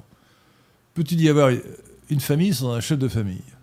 Il n'y a pas d'entreprise sans un chef d'entreprise, il n'y a pas d'État sans un chef de l'État, donc il faut un chef, un chef de famille pour la famille. Qu'en pensez-vous? Moi, je bon, alors la question. Dans, dans, notre programme, euh, dans mon programme, comme je suis très euh, complaisant avec les mœurs du temps, j'avais dit, écoutez, bon, il faut un chef de famille, mais je veux bien que ce ne soit pas forcément l'homme. Et donc, le mari et la femme se mettent d'accord au moment du mariage, ou alors, en cas de désaccord, c'est le plus âgé des deux. Voilà une formule. Parce que ça pourrait être la femme. Ce qu'il faut, ce qu'il faut c'est qu'il y ait un chef de famille. mais euh, après tout, pourquoi pas Moi, j'aurais pu laisser ma femme être chef. Non, non dans mon cas particulier, non. Mais on peut imaginer qu'un mari souhaite euh, passer les rênes de gouvernement. alors, c'est juridiquement important, hein, attention. Hein. Euh, s'il y a par exemple, si, euh, par exemple le père veut mettre, euh, veut mettre son enfant dans une école publique et la mère dans une école privée catholique, il peut y avoir des accords. Actuellement, la seule, la seule solution pour résoudre ce désaccord, c'est d'aller devant le juge des affaires familiales. C'est délirant, délirant. Oui, le juge qui est souvent une femme ah est bah, souvent féminine. alors, le, juge femme donne. Alors là, c'est quand même assez scandaleux. Donne systématiquement euh, l'avantage à la femme. Très souvent. En, particulier lorsqu'il y a divorce. 80% des, des, cas de, voilà, de séparation, c'est la mère qui obtient euh, la garde. En général, que ce soit la mère, ça paraît logique pour l'intérêt des enfants, parce que l'enfant est plus euh, davantage, surtout s'il est petit. Quand il, il a besoin de sa, de sa, mère que de son père. Euh, mais euh, beaucoup de pères sont privés. Euh, il y a toute une organisation de, de, de pères malheureux parce que leur, leur ex-femme, leur ex-épouse les prive de, leurs enfants. Complètement, ils sont privés de leurs enfants. Tout à fait. Donc il y a l'éloignement géographique, c'est-à-dire qu'elles peuvent partir vivre à 700 km par exemple, et donc ils ont très peu de possibilités de voir leurs enfants, et surtout en cas de non-représentation d'enfants, c'est ce que c'est le terme juridique, il leur faut euh, faire des démarches, porter plainte plusieurs fois, etc. c'est un long parcours juridique et surtout très très onéreux hein, en frais d'avocat qui aboutit rarement à une obligation euh, ou alors c'est en centre médiatisé. Vous savez, ils ont droit à un week-end dans un centre avoir leur enfant sous la surveillance de. Enfin, c'est, on, est après dans des situations familiales catastrophiques pour les enfants. Alors, nous en parlons de, de, Non, mais attendez, continuons peut-être avec les questions des auditeurs, sinon je, voudrais, je voudrais, vous, interroger sur, le, sur le, les mouvements MeToo et Balance ton port, mais ce sera après. Alors, allez-y. Malo Blondeau demande allons-nous plutôt vers une forme de matriarcat? Allons-nous vers une forme de matriarcat? Oui, le féminisme veut ça, non? Moi, je, moi, j'ai l'impression. Je pense qu'il est déjà là. Après, euh, bon, de façon économiquement, euh, les hommes sont encore, euh, je pense, ont, plus de pouvoir et sont à des postes de dirigeants en majorité par rapport aux femmes, mais socialement, idéologiquement, au niveau de la famille, c'est flagrant. Hein. Au niveau de la famille, on, vit le règne de, de, deux remarques. Deux remarques. Euh, d'abord, Maxence de, Touraine, qui m'a l'air sérieusement misogyne, rappelle quand même une vérité, c'est qu'il y a un écart, en moyenne, en moyenne, un écart de QI entre l'homme et la femme, qui selon Ralph... Richarline Richarline est de 5 points de QI en moyenne. 5 points de QI. Bon, euh, alors que longtemps, euh, en truquant les statistiques, on a fait croire que c'était euh, le QI moyen était le même. Non, il y a un écart de 5 points. Richard Richarline a démontré. pardon? Oui, on observe aussi des différences entre les cerveaux. alors, en tout cas, l'écart de QI moyen est. nous avons d'ailleurs sur notre site lesquin.fr un article qui dit ça, que d'ailleurs Pierre de Tirmont doit développer, puisque Richard Lynn a fait une étude très sérieuse sur la question. Bon, c'est un sujet très intéressant. Euh, la deuxième chose que je voudrais quand même ajouter, parce que tout à l'heure j'ai dit il faut, un, il faut un chef de famille, donc normalement c'est l'homme, mais dans, la, dans, la, dans le concept, ou dans la, pas le concept, disons dans la forme traditionnelle, dans la tradition d'institution familiale, moi dont j'ai hérité, il y a le chef de famille et la maîtresse de maison. Maîtresse de maison. Tout à fait. Donc le chef de famille prend des décisions euh, en cas de désaccord, c'est lui qui décide, par exemple, dans l'endroit où il faut mettre, dans quelle école il faut mettre les enfants. Mais c'est la maîtresse de maison qui, euh, dans son domaine, c'est à l'intérieur de la maison, prend toutes les décisions euh, pratiques. Donc chef de famille, maîtresse de maison, ça m'a l'air un bon équilibre. Maîtresse, ça veut dire ce que ça veut dire. C'est le, féminin de maître. donc voilà. donc il est, il est bien que la... Mais alors, qu'il y ait cette distinction chef de famille, maîtresse de maison. Je vous invite, euh, euh, si vous n'êtes pas encore marié, à, le faire, parce que c'est quand même très beau. Et ensuite, euh, avoir, cette, avoir ce double concept de chef de famille et de, maîtresse de maison, quelle que soit la loi sur le sujet. Pierre de Tirement. Une question de LLG. Certains militants féministes utilisent des études ethnologiques relatives à des petites tribus primitives pour donner des exemples de matriarcat. Ces études sont-elles sérieuses? Mm. oh, Oui.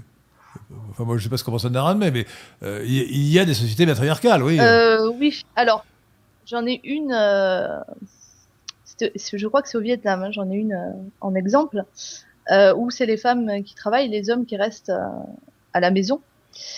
C'est tout simplement en fait parce que le travail des femmes là-bas, qui est essentiellement sur les plantations de riz, me semble, est plus facile pour les femmes que pour les hommes. Donc c'est lié en fait aux contraintes de l'environnement. Hein. C'est pas c'est pas lié à une idéologie ou euh, voilà, c'est l'environnement. les, ils se sont construits. Mais est-ce que ça n'est pas le, est-ce que n'est pas Anna euh, le, le, le, modèle du lion? C'est que le lion, le, lion avec sa belle crinière, c'est un gros paresseux euh, qui, qui ne fait rien et qui envoie ses lionnes chasser pour lui et qui attend que les lionnes lui apportent, lui apportent à manger. Euh, alors, le fait de rester à la maison euh, paresseusement ne, signifie pas que ce soit une société patriarcale, au contraire. Tout à fait, tout à fait. Mais là, il me semble, euh, enfin, en tout cas, c'est c'est le, le, le, seul exemple que j'ai en mémoire où c'était un peu inversé, c'est-à-dire les hommes restent à la maison s'occuper des enfants et, et, de, de, la maison, et les, femmes vont travailler. Je, je, vous, je, vous, je, vous, alerte, chers auditeurs de Radio Athéna, les études ethnographiques en particulier sont corrompues par le lycéenkisme. Hein, donc euh, les, biais idéologiques sont absolument considérables. Donc méfiez-vous. Euh, euh, je me rappelle en particulier, j'avais étudié ça pour la politique du vivant, hein, ces, études, ces études qui expliquaient qu'il y avait des sociétés où la violence n'existait pas, où l'agressivité n'existait pas, ça n'avait évidemment aucun sens. Hein, quand on regarde de plus près, la violence est partout, l'agressivité est partout. L'agressivité est un instinct fondamental, mais qui est plus fort chez, l'homme du sexe masculin que chez la, femme. Mais il me semble que toutes les sociétés euh, matriarcales, en tout cas la plupart, euh, restent au stade tribal. Hein. Elles sont souvent. Elles sont souvent isolées géographiquement, comme les bonobos sont isolés des chimpanzés, et s'ils rencontraient des sociétés patriarcales, elles se feraient euh, décimer. Ah oui. Voilà. vous, pensez, vous pensez, Pierre de Tirmont, que la société matriarcale ne supporte pas la concurrence, en tout cas s'il y a guerre, évidemment, elle est écrasée par la société matriarcale. Bon, mais moi je soutiens que ce terme de société patriarcale, est trop simplifié. On ne peut pas faire l'amalgame entre la société française ou occidentale, entre les sociétés occidentales et les sociétés orientales, euh, euh, indiennes, euh, chinoises, qui elles sont effectivement patriarcales. La nôtre n'est pas patriarcale au sens propre du terme. C'est une société justement où la femme est maîtresse de maison et la femme est élevée sur un piédestal que la courtoisie lui a fabriqué. Voilà. Tout à fait. Après, tout dépend de, la place de la femme dans la société et de, de ce qu'elle, euh, de la valeur qu'elle a. c'est pas parce qu'on est différent qu'on a moins de valeur. Ah Donc, bah, nous, on considère évidemment. que les hommes et les voilà, on peut considérer que les hommes et les femmes sont différents par nature et qu'ils ont autant de valeur l'un que l'autre. Ça n'empêche pas. Ouais, alors parlons de parce que c'est quand même un sujet d'actualité, enfin d'actualité perpétuelle depuis quelques années, du mouvement anglais euh, MeToo, c'est-à-dire moi, ce qui veut dire moi aussi, donc moi aussi j'ai été agressé par un homme, euh, et euh, qui a donné le, mot dièse balance ton porc. Qu'en pensez-vous mm. Anna Romé Alors, oui. c'est, vous, en parlez, vous en parlez un peu. On exploite la, la, notion de harcèlement justement pour fonder le féminisme. Voilà.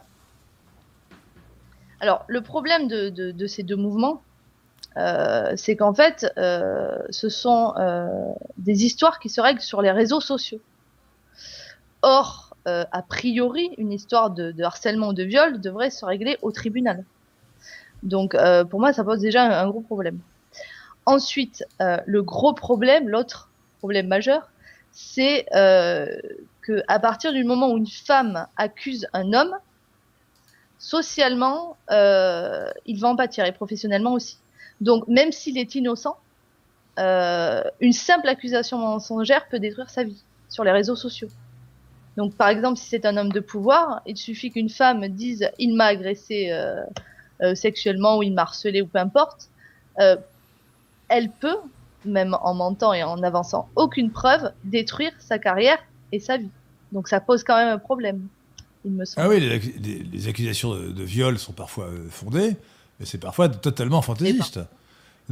C'est pour ça N'importe quelle femme peut accuser un homme de l'avoir violé, alors qu'elle était en réalité consentante. Euh, bon. Alors, je, vais poser une question de Lucien de Rubempré, parce que ce personnage de Balzac sympathique, auditeur de Radio Athéna, euh, dans, quel, dans, quel, roman est-ce, Lucien de Rubempré d'ailleurs? C'est un peu partout, non hein? C'est un personnage de la comédie humaine. Ah ben, ça a disparu. sinon, voilà. Est-ce que les enfants rester plus longtemps auprès de leur mère durant l'enfance présente le meilleur résultat, les meilleurs résultats scolaires et QI Question. Avez-vous une réponse? Euh, Moi, moi j'ai une réponse a priori, mais, mais, je, je, le donnerai après vous. Alors, euh, c'est-à-dire que en fait, euh, où est le père? Parce que le père aussi influence le développement de l'enfant. Non, non, non, vous dites, vous dites simplement celui, qui reste, celui qui reste avec ses parents, est-ce qu'il est, est, a un meilleur résultat et un meilleur QI? Alors, oui, effectivement, les enfants qui euh, ont passé plus de temps euh, dans leur euh, jeune enfance avec leur père et leur mère présentent de meilleures aptitudes au niveau cognitif, social aussi. moi, je répondrais non et oui. oui et non. C'est-à-dire, le QI ne sera pas différent. Parce que le QI est essentiellement génétique et que les facteurs d'environnement qui euh, créent des différences de QI sont des facteurs d'environnement d'abord, d'abord intra-utérin pendant la grossesse, et ensuite des facteurs d'alimentation, etc., de maladies. Bon. Euh, donc l'éducation elle-même, y compris l'éducation familiale, a très peu d'influence sur le quotient intellectuel. En revanche, en revanche, les résultats scolaires, eux, ne tiennent pas seulement compte du, quotient intellectuel, mais aussi de, de, l'aptitude à, la socialisation, justement, euh, et des motivations. Et, donc, l'enfant qui a été élevé dans de bonnes conditions par ses parents, qui est resté proche de ses parents, il sera plus équilibré, donc il aura de meilleurs résultats scolaires à QI égal. Voilà ma réponse. Oui, alors il y a deux, deux autres facteurs environnementaux par rapport au QI. Il y a l'allaitement déjà. à partir de six mois d'allaitement, on voit des différences hein, au niveau du QI. Donc, mesdames, nourrissez vos enfants au sein. Je crois qu'il n'y a pas de causalité. Ce sont les femmes de catégorie sociale plus élevée qui ont tendance à allaiter. Ah. Ah, peut-être qu'il y a un biais à ce niveau-là, oui, effectivement. Mais en tout cas, en, tout cas, je crois que c'est bon. Effectivement, c'est bon pour l'enfant d'être allaité au sein et, pour sa santé, parce que le, lait maternel est, très adapté, évidemment, euh, forcément, euh, à, au développement de l'enfant. Donc, euh, vraiment, l'allaitement maternel est très conseillé. Voilà, le plus longtemps possible. Tout à fait. Pas, pendant 10 ans, hein, mais pendant 6 mois. Hein. qui impacte négativement le QI, hein, la violence familiale. C'est-à-dire qu'un enfant. Pas, le, pas, le QI, pas le QI, non, pas le QI. Le QI, c'est, le QI, c'est non, je ne crois pas, non, franchement. Euh, il y a euh. beaucoup d'études ont montré que les enfants euh, qui ont été battus ont. C'est probablement le seul ah, mais c'est un biais, un biais, statistique. C'est parce que les, les enfants, les, les, les, enfants qui, les, parents qui battent leurs enfants ont un QI eux-mêmes très inférieur à la moyenne. C'est ça, c'est, un biais, c'est statistique. je, vous, je vous assure, les, questions de QI, d'héritabilité du QI, etc., ont été vraiment étudiées par Jensen et beaucoup d'autres, Lina notamment, et vraiment, euh, non, euh, ce, facteur n'intervient pas dans, le QI lui-même, dans, le, dans, l'équilibre, dans le développement euh, moral, bien sûr. C'est-à-dire qu'il faudrait voilà, évaluer le QI des parents avant bah, d'évaluer évidemment, les, évidemment. facteurs et, et, je peux vous garantir que le QI des parents qui battent leurs enfants est en moyenne, je dis bien en moyenne, il faut toujours penser, en moyenne très inférieur à celui des, enfants qui des parents qui ne battent pas leurs enfants. Hein, c'est évident. Mm. Bah, ça dépend ce que vous appelez battre leurs enfants, parce que si donner, si donner une fessée à un enfant, hein, oui. Bah. Euh, cela dit, je crois qu'il y a des études qui ont montré que euh, les parents qui que aussi il y avait un lien. C'est probablement le seul euh, facteur important, la négligence et la maltraitance, qui peuvent entraver un développement cérébral. À mon avis, c'est pas non plus à exclure. Ah, ah oui, alors effectivement, dans, non, dans, dans, les cas vraiment dramatiques, euh, où l'enfant se fait tabasser, on lui donne, des, coups, sur la tête et le cerveau peut être perturbé, ça oui, il peut y avoir, il peut y avoir des, des, des, édèmes, il peut y avoir des, des, effets physiques. Euh.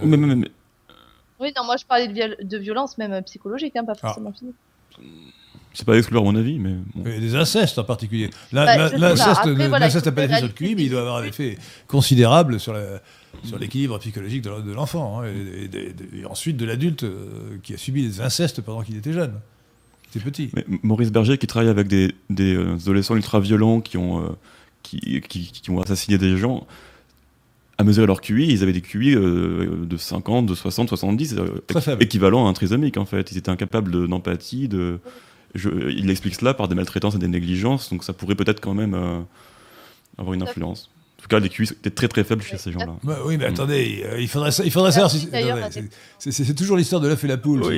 Euh, quelle est la cause, quel est l'effet? Est-ce que c'est parce qu'ils avaient un QI faible qu'ils étaient violents ou l'inverse? Mm. ah. J'ai tendance à penser que c'est parce qu'ils avaient un QI faible qu'ils étaient violents. Mm, ne serait-ce que parce que, en général, la, la violence, ce genre de violence, n'est pas, euh, n'est pas rationnellement utile. Enfin, c'est pas, c'est pas, c'est pas un comportement rationnel. ça n'est pas dans son propre intérêt. On n'a pas, on pas, on a rarement intérêt à être violent. Donc l'homme intelligent euh, n'est violent que, que le moins possible. Il est plus capable de canaliser euh, sa violence et son. Bah oui, parce qu'il il, comprend les, les, inconvénients de la violence. Mais ça, ça n'est pas simplement une question de, d'intellect, c'est aussi une question de, prise de risque. Le, le, criminel est un, est un preneur de risque. En anglais, on dit un risk taker. C'est-à-dire que le criminel, c'est mm. quelqu'un euh, qui, évidemment, n'a pas beaucoup de, conception morale, mais qui se dit euh, moi, je vais, rester tranquille tout, de temps à autre, tout le temps, et je serai paresseux, et puis de temps à autre, je ferai un coup, je ferai un cambriolage euh, pour me remplir les poches. il prend des risques pour s'offrir le plaisir la satisfaction d'être paresseux la plupart du temps. Un preneur de risque. Ça peut être une différence entre les gens honnêtes et les gens euh, indépendamment du QI. Bon, ça, nous éloigne, un peu du féminisme, mais euh, vous ne m'avez pas beaucoup répondu sur MeToo et Balance ton port. Euh, à quel sujet Que pensez-vous du mouvement MeToo? Est-ce que c'est -ce est -ce justifié de donner une telle publicité au harcèlement sexuel? Non, non, bah, pas du tout. Enfin, je veux dire, après qu'on sensibilise sur le sur le harcèlement sexuel, déjà, enfin, je veux dire, il y a des hommes aussi hein, qui se font harceler par des femmes. C'est pas que les femmes qui subissent le harcèlement des hommes. Donc, qu'on sensibilise sur la notion de harcèlement, et pas que sexuel. Hein, il y a différentes formes de harcèlement. Il y a, y a aucun problème. Mais après qu'on crée euh, des tendances Twitter où on va dénoncer des hommes qui parfois sont innocents et, euh, et que ces dénonciations peuvent détruire la vie d'un homme, euh, donc d'un être humain, d'un peut-être un père de famille, etc. Euh, c'est gravissime, je trouve. Donc je suis euh, totalement contre ces mouvements-là. C'est pas c'est pas comme ça qu'on va. Enfin, s'il y a un problème et encore, je sais pas, j'ai pas lu de, de, de d'études sur euh, la prédominance du harcèlement euh, dans le dans le, les milieux professionnels, euh, si un problème, c'est pas comme ça qu'on va le régler. Certainement la, La, notion, de, harcèlement, la notion de harcèlement est très douteuse. Elle conduit à une, une juridicisation abusive de la société. Euh, il y a la, la, violence, on sait ce que c'est. Le viol, on sait ce que c'est. Euh, mais le harcèlement, qu'est-ce que c'est si, on dit, si on dit à une fille, euh, tu es jolie, euh, est-ce que c'est du harcèlement bon. Si on lui dit, est-ce que tu veux coucher avec moi, c'est peut-être euh, mal élevé. à ce moment-là, la fille doit, répondre par une paire de claques. ça, elle a le droit, à mon avis. mais est-ce que c'est, ça peut appeler ça du harcèlement C'est une c'est une injure à la rigueur, mais ça n'est pas, ça n'est pas du harcèlement. nous avons déjà les notions d'injure, de, de, violence, d'agression, de viol. Est-ce qu'il fallait ajouter la notion de harcèlement? Euh, Franchement. Euh, c'est parce qu'il y a plusieurs critères dans le harcèlement, notamment le caractère répétitif et euh, le, le, le, le, pouvoir qu'a le harceleur sur. Ah bah, oui, alors dans En tout cas, l'autorité au niveau professionnel. Alors attention, qui, qui, est, qui effectivement des règles dans les entreprises qui empêchent.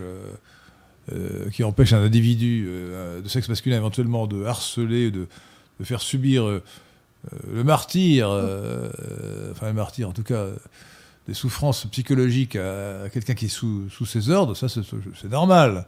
Mais ça relève pour moi plutôt de, sanctions professionnelles que de sanctions pénales, si c'est simplement du harcèlement. Et non pas s'il n'y a aucune violence, aucune, aucun chantage. Euh, nous avons assez de délits. J'ai oublié tout à l'heure de parler du chantage, ça c'est un délit. Euh, on n'avait pas besoin de créer la notion de harcèlement. le, pire, c'est le harcèlement moral, qui n'est même pas le harcèlement sexuel. Hein. C'est très vague. Mm. C'est assez récent, hein, c'est sous les... Oui, et surtout, je, ne pense pas que les femmes en souffrent plus que les hommes, forcément. Euh, les hommes aussi se font harceler. Euh, moralement, ou moralement, ou sexuellement Et les femmes se font harceler par d'autres femmes. Alors vous, vous parlez dans votre livre, donc Anna, Romé, euh, l'escroquerie euh, du féminisme populicide, disponible sur, sur Amazon pour 8 euros ou 9,50 euros, hein, c'est ça? Euh, Pardon? 50. 8,50 euros. il me semble. Vous parlez de votre propre cas, c'est bien ça? Vous dites, voilà, lorsque j'étais enceinte, ma patronne, mon chef, qui était une femme, elle-même, qui a d'ailleurs quatre enfants, voulait me, voulait me virer, voulait me faire partir.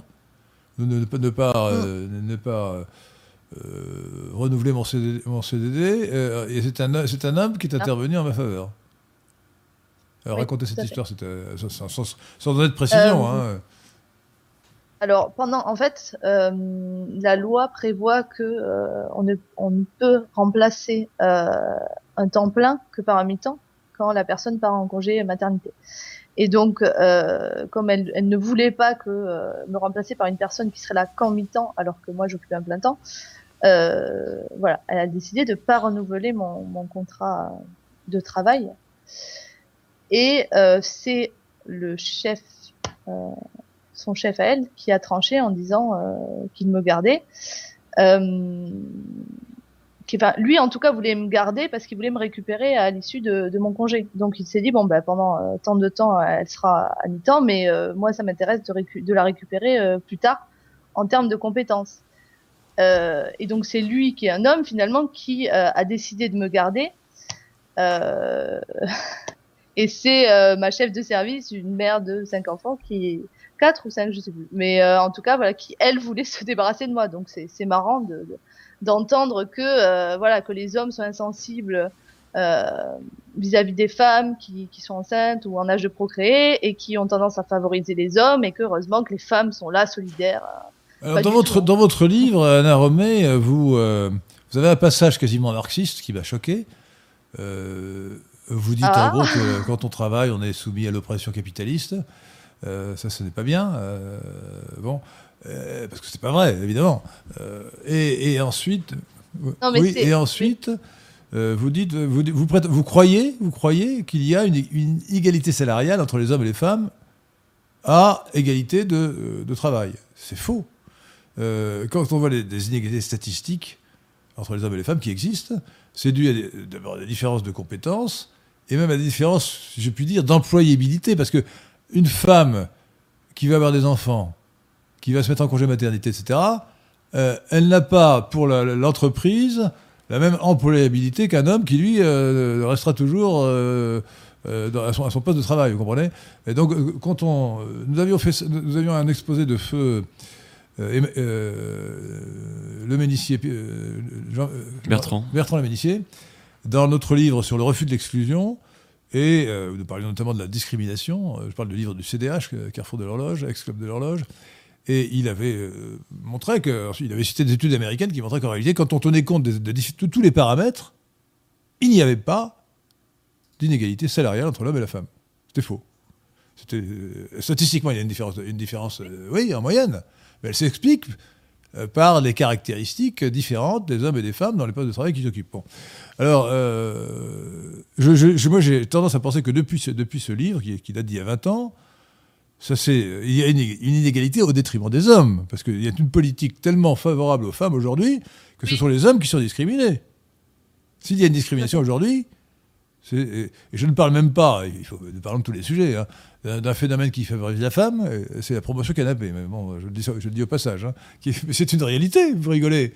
Attendez, c'est une réalité. Euh, pas seulement en politique. Alors en politique, n'en parlons pas. Les ministres de Chirac, de Feu Chirac, bon, euh, et, en politique, c'était dramatique. Et, c'est toujours dramatique. Mais euh, en, dehors de ça, et c'est évidemment renforcé par toutes les mesures sur la parité, qui est une folie. la société NJ, l'ancienne Suez, était dirigée par Gérard Mestralet, qui était un homme, qui était mon camarade de promotion d'X d'ailleurs, et après lui, on a nommé une femme, qui était une catastrophe. Et quand cette femme a été dégommée, le gouvernement, qui est actionnaire, le gouvernement français, a voulu absolument que ce fût une femme. Mais ça, c'était complètement aberrant.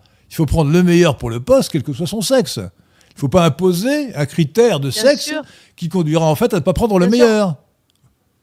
Mais les, hommes sont, plus euh, compétents au poste de pouvoir. C'est pour ça qu'elles imposent des quotas. Parce qu'en fait, elles savent que sur les compétences, elles ne peuvent pas gagner. Donc le quota, c'est très mauvais. Alors, nous allons faire un jour euh, si Pierre Thiron le permet, une autre vidéo. Alors, ça sera sur le, le pour un eugénisme républicain, parce que aujourd'hui, un des drames de la France, ce n'est pas simplement la, la France et de l'Occident, ce n'est pas simplement la dénatalité.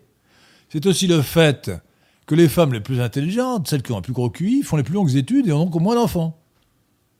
Parce qu'elles n'en ont pas pendant leurs études, qu'elles se marient plus tard, euh, et qu'ensuite elles font une carrière professionnelle et que ça les embête d'avoir des enfants, ça les gêne à leur carrière d'avoir des enfants. Donc finalement, tout ce qui pousse à la parité et à la promotion des femmes dans le, monde du travail est profondément dysgénique. Ça veut dire que ça favorise la, réduction moyenne du QI à les générations suivantes. Donc c'est très grave. C'est ça. C'est très grave. Ah oui, non mais de toute façon, euh, le, le féminisme euh, a des conséquences négatives à tous les niveaux. Alors, euh, pratiquez-vous l'écriture inclusive, cher Cher Anna Romé. Ah, alors là, ah. Ah non, je... c'est pas possible. Déjà, je... mon cerveau ne lit pas l'écriture inclusive. Donc, euh, non, certainement pas. Tout à l'heure, je parlais du. C'est un massacre de la langue française qui n'a euh, enfin, euh, aucun, aucune légitimité. Je, je ne vois pas ce qu'elles peuvent avoir. Au passage, Anna Romé, je voudrais dire aux auditeurs de Radio Tout à l'heure, je parlais du, du refus de l'exclusion, qui qui est devenu maintenant l'inclusion. Mais l'inclusion, c'est-à-dire la disparition des frontières, des limites, c'est euh, une formule euh, perverse et subversive qu'on voit partout, mal définie, mais qui vise euh, à propager l'idéologie cosmopolite. Aujourd'hui, le, le, mantra du cosmopolitisme, c'est l'inclusion. Bon. Moi, dès que je vois le mot inclusion, je sors mon revolver. Hein. franchement, l'inclusion, c'est insupportable. Insupportable. C'est comme le refus de l'exclusion. Il y a des exclusions qui sont illégitimes et d'autres qui sont légitimes. D'ailleurs, la meilleure preuve, c'est que le droit de propriété, qui est essentiel dans une société euh, développée et civilisée, euh, le droit de propriété est fondé sur l'exclusion légitime. Le propriétaire a le droit d'exclure légitimement celui qui n'est pas propriétaire. il devrait tout au moins, parce que quand on voit les occupations euh, illégales des appartements ou des maisons, on voit que le droit de propriété est bafoué. Alors, il nous reste 10 euh, minutes. Euh, j'aimerais, euh, j'aimerais que Pierre de Tirmont posa les questions des auditeurs de Radio Athéna, à Anna Romé et à moi-même, Henri de Lesquin. Ce Vasson dit Si vous pensez que les femmes doivent travailler, alors vous validez le féminisme. qui a dit cela? Ce Vasson. Non, mais, non, mais d'accord, mais Anna Romé n'a pas dit qu'elles doivent travailler. Alors. Elles sont parfois contraintes de travailler, mais ça ne veut pas dire que. oui, qu'on parlait de salariat. Il faut en faire un idéal. Au contraire, d'ailleurs, je crois que vous avez dit l'inverse. Vous avez, vous avez dit que, l'idéal pour une femme, c'est de pouvoir s'occuper de ses enfants, si elle peut. Ah bah oui, oui, et je pense que c'est un luxe de nos jours de pouvoir le faire. En tout cas, euh, c'est comme ça que je le vois, oui. Donc euh, non, je, alors le travail des femmes euh, avant d'être mère et une fois que les enfants sont autonomes, enfin, j'y vois pas d'inconvénient. Après, c'est vrai que pendant que les enfants ont besoin de leur mère, besoin affectivement et matériellement pour s'occuper d'eux, euh, oui, le travail des femmes peut être euh, très euh, nocif pour, pour, pour les enfants et pour les femmes. Beaucoup le vivent mal. Enfin, travailler quand, quand son bébé a deux, mois, deux mois et quelques, puisque c'est c'est la, la, fin du congé maternel, de maternité, pardon. Euh, et le, le, le, confier à une assistante maternelle qu'on connaît à peine, ça peut être très très mal vécu par certaines femmes. Enfin, il y en a qui, qui le vivent comme une réelle souffrance psychologique de devoir retourner travailler et ne pas voir, euh, ne pas s'occuper de leur bébé toute la journée, le revoir euh, le soir euh, tard et devoir le le ramener tôt le matin. Mmh. Saint-Louis IX, nous dit qu'il ne faut pas comprendre le QI et l'instruction, mais évidemment, le, QI, ce sont des capacités intellectuelles, et l'instruction, c'est ce qui résulte de l'application de ces capacités intellectuelles euh, aux études euh, qu'on a faites. Euh, ce sont deux choses bien différentes. Mm. Un, paresseux peut avoir un QI de, 250. S'il est vraiment archi paresseux, ben, il, n'apprendra jamais rien. Voilà, c'est, hein. alors qu'un quelqu'un avec un QI raisonnable, même faible de 90, s'il est très travailleur, il saura beaucoup de choses. Tout à fait. Ce sont des truismes qu'il faut rappeler. Euh, une question de Maxence de Touraine. Comment expliquez-vous le fait que les femmes votent majoritairement à gauche au 19e siècle, contrairement au 20e siècle, et ce en dépit de la criminalité sexuelle Tout de suite, au 19e siècle, les femmes ne, votaient pas. Donc, euh, Maxence de Touraine, vous n'êtes pas bien informé. Euh, au contraire, d'ailleurs, c'est. Peut-être pas en France. le Sénat, le, vote des femmes qui a été institué en France en 1944, à la Libération, était refusé avant cela par la gauche, justement. Et, notamment, euh, c'était bloqué au Sénat. Euh, parce que, parce que les femmes étaient. Euh, plus à droite. Non, parce que la classe politique était largement dominée par les francs-maçons, anti-catholiques, anti-chrétiens, anti-catholiques. et les francs-maçons considéraient que les femmes étaient sous l'emprise du curé, du curé de la paroisse. Bon, elles, allaient, à l'église, elles étaient sous l'emprise du curé, qui allait les faire voter pour, les, pour la droite. Euh, donc euh, voilà. Euh, donc, je, donc, de Touraine, non. Les, femmes, au contraire, jusqu'à une date récente, aujourd'hui, je ne sais pas, je pense que c'est à peu près équilibré, étaient plus à droite que. Mais alors, oui, oui. C'est une question d'influence, puisque aujourd'hui, c'est l'État, le nouveau curé, celui qui dit ce qui est bien et ce qui est mal.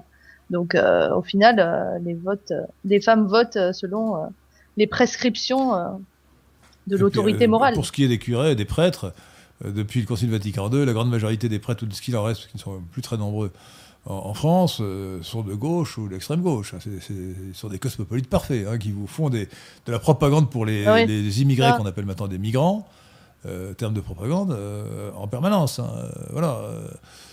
donc, enfin, je ne parle pas des, évidemment des, des paroisses ou des des messes traditionnalistes, euh, des fraternités Saint-Pédis ou Saint-Pierre. Euh, je parle de du, tout venant des, paroisses catholiques en France.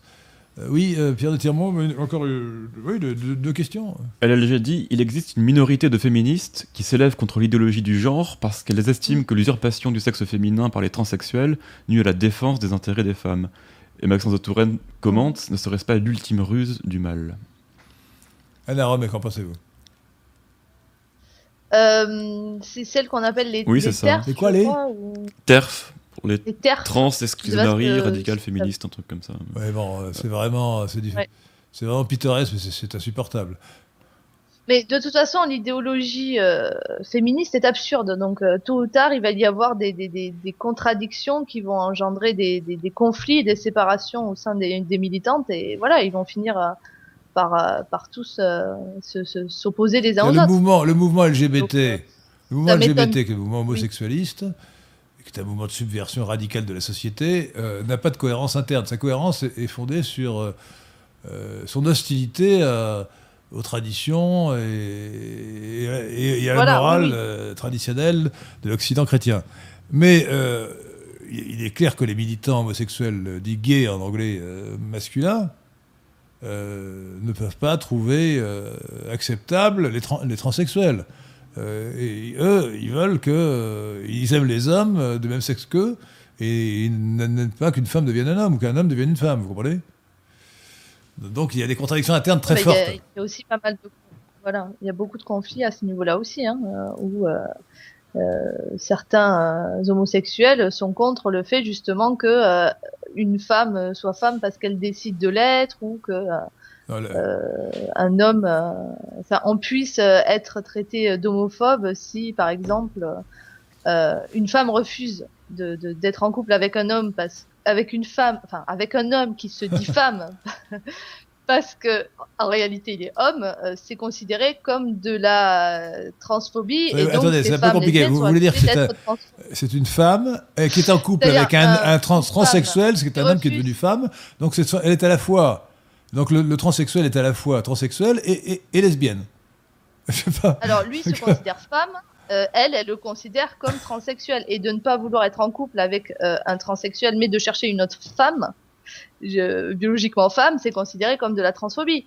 Et beaucoup se, entrent en conflit sur, euh, sur ce sujet-là parce que euh, voilà, euh, non, je suis lesbienne, j'aime les femmes. Euh, un homme qui se dit femme n'est pas une femme. Ah bah, c'est celui qui dit ça maintenant, il est transphobe. Hein. Voulez-vous une dernière question, Henri? Une dernière, allez-y, oui. Il y en avait une bien, je la retrouve. Où est-ce qu'elle est, Celle-ci qui nous dit que pensez-vous du virilisme ou du masculinisme S'agit-il selon vous d'une tentative de rééquilibrage de la propagande féministe ou d'un ferment de lutte des sexes Anna Romé. Euh, actuellement, en France, parce que je, aux États-Unis, par exemple, il y a différents mouvements, mais en France, euh, la mouvance viriliste euh, n'est pas, pour moi, n'entre pas dans la dans la guerre des sexes, mais plutôt dans une volonté de reviriliser l'homme, notamment pour qu'il puisse défendre son pays, ses femmes et ses intérêts. Mais tous ces mouvements sont grotesques. Il faut revenir aux idées simples et à la vérité. Euh, naturelle, il n'y a, pas besoin d'un euh, mouvement viriliste, il faut que les hommes soient virils. Mais messieurs, soyez virils, mesdames, soyez, mesdames et mesdemoiselles, soyez féminines. Et assumez, assumez votre nature avec bonheur.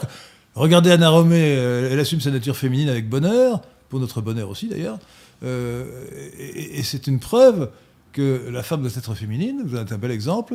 Et j'espère que Pierre de Tirmont et moi-même nous donnons l'exemple de d'hommes virils qui, voilà, qui, qui, sont voilà. Alors, ce, qui, ce qui ne veut pas dire que nous ne respectons pas euh, les petites minorités de gens qui sont euh, différents, mais c'est leur affaire. La, la, vie, la, vie, intime de chacun, et, sa vie sexuelle en particulier, ça relève de, de, justement de l'intimité, c'est-à-dire euh, c'est un sujet privé qui ne devrait pas être débattu publiquement. En revanche, il est, agréable, il est bien euh, de voir que, euh, du moins si on est, excusez-moi, normal, de, trouver que les hommes sont virils et que les femmes sont féminines. c'est heureux pour la société, c'est heureux pour le bonheur des, hommes et des femmes de savoir que les uns sont, que, les, hommes sont des hommes et les femmes sont des femmes. Je, terminerai par cette, ce notre débat sur le féminisme, par cette vérité d'évidence. je pense que vous serez d'accord, que les, hommes, que les femmes soient des femmes et que les hommes soient des hommes, et que l'un et l'autre se complètent pour vivre en harmonie. Alors, merci Anna Romé. Je rappelle aux auditeurs de Radio Athéna votre livre, à acheter de toute urgence sur Amazon, Anna Romé, euh, L'escroquerie du, du, féminisme euh, contemporain.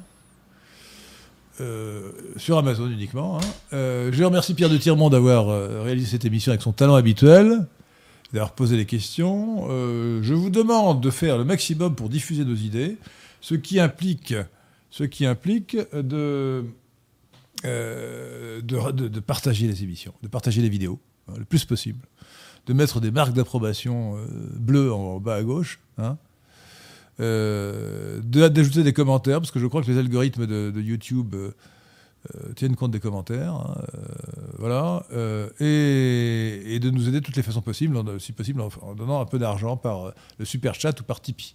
Merci beaucoup, chers auditeurs de Radio Téna. Je vous donne rendez-vous pour ma part dans deux semaines. Je pense que la semaine prochaine, ce sera Adrien Abosi. Exactement. Le lundi à 19h. Merci Anna Romé et, et, portez-vous. Et que vos enfants se portent bien, parce que je crois que vous êtes mère d'un enfant très, très petit. qui a quel âge? Le plus jeune a deux ans. Parfait.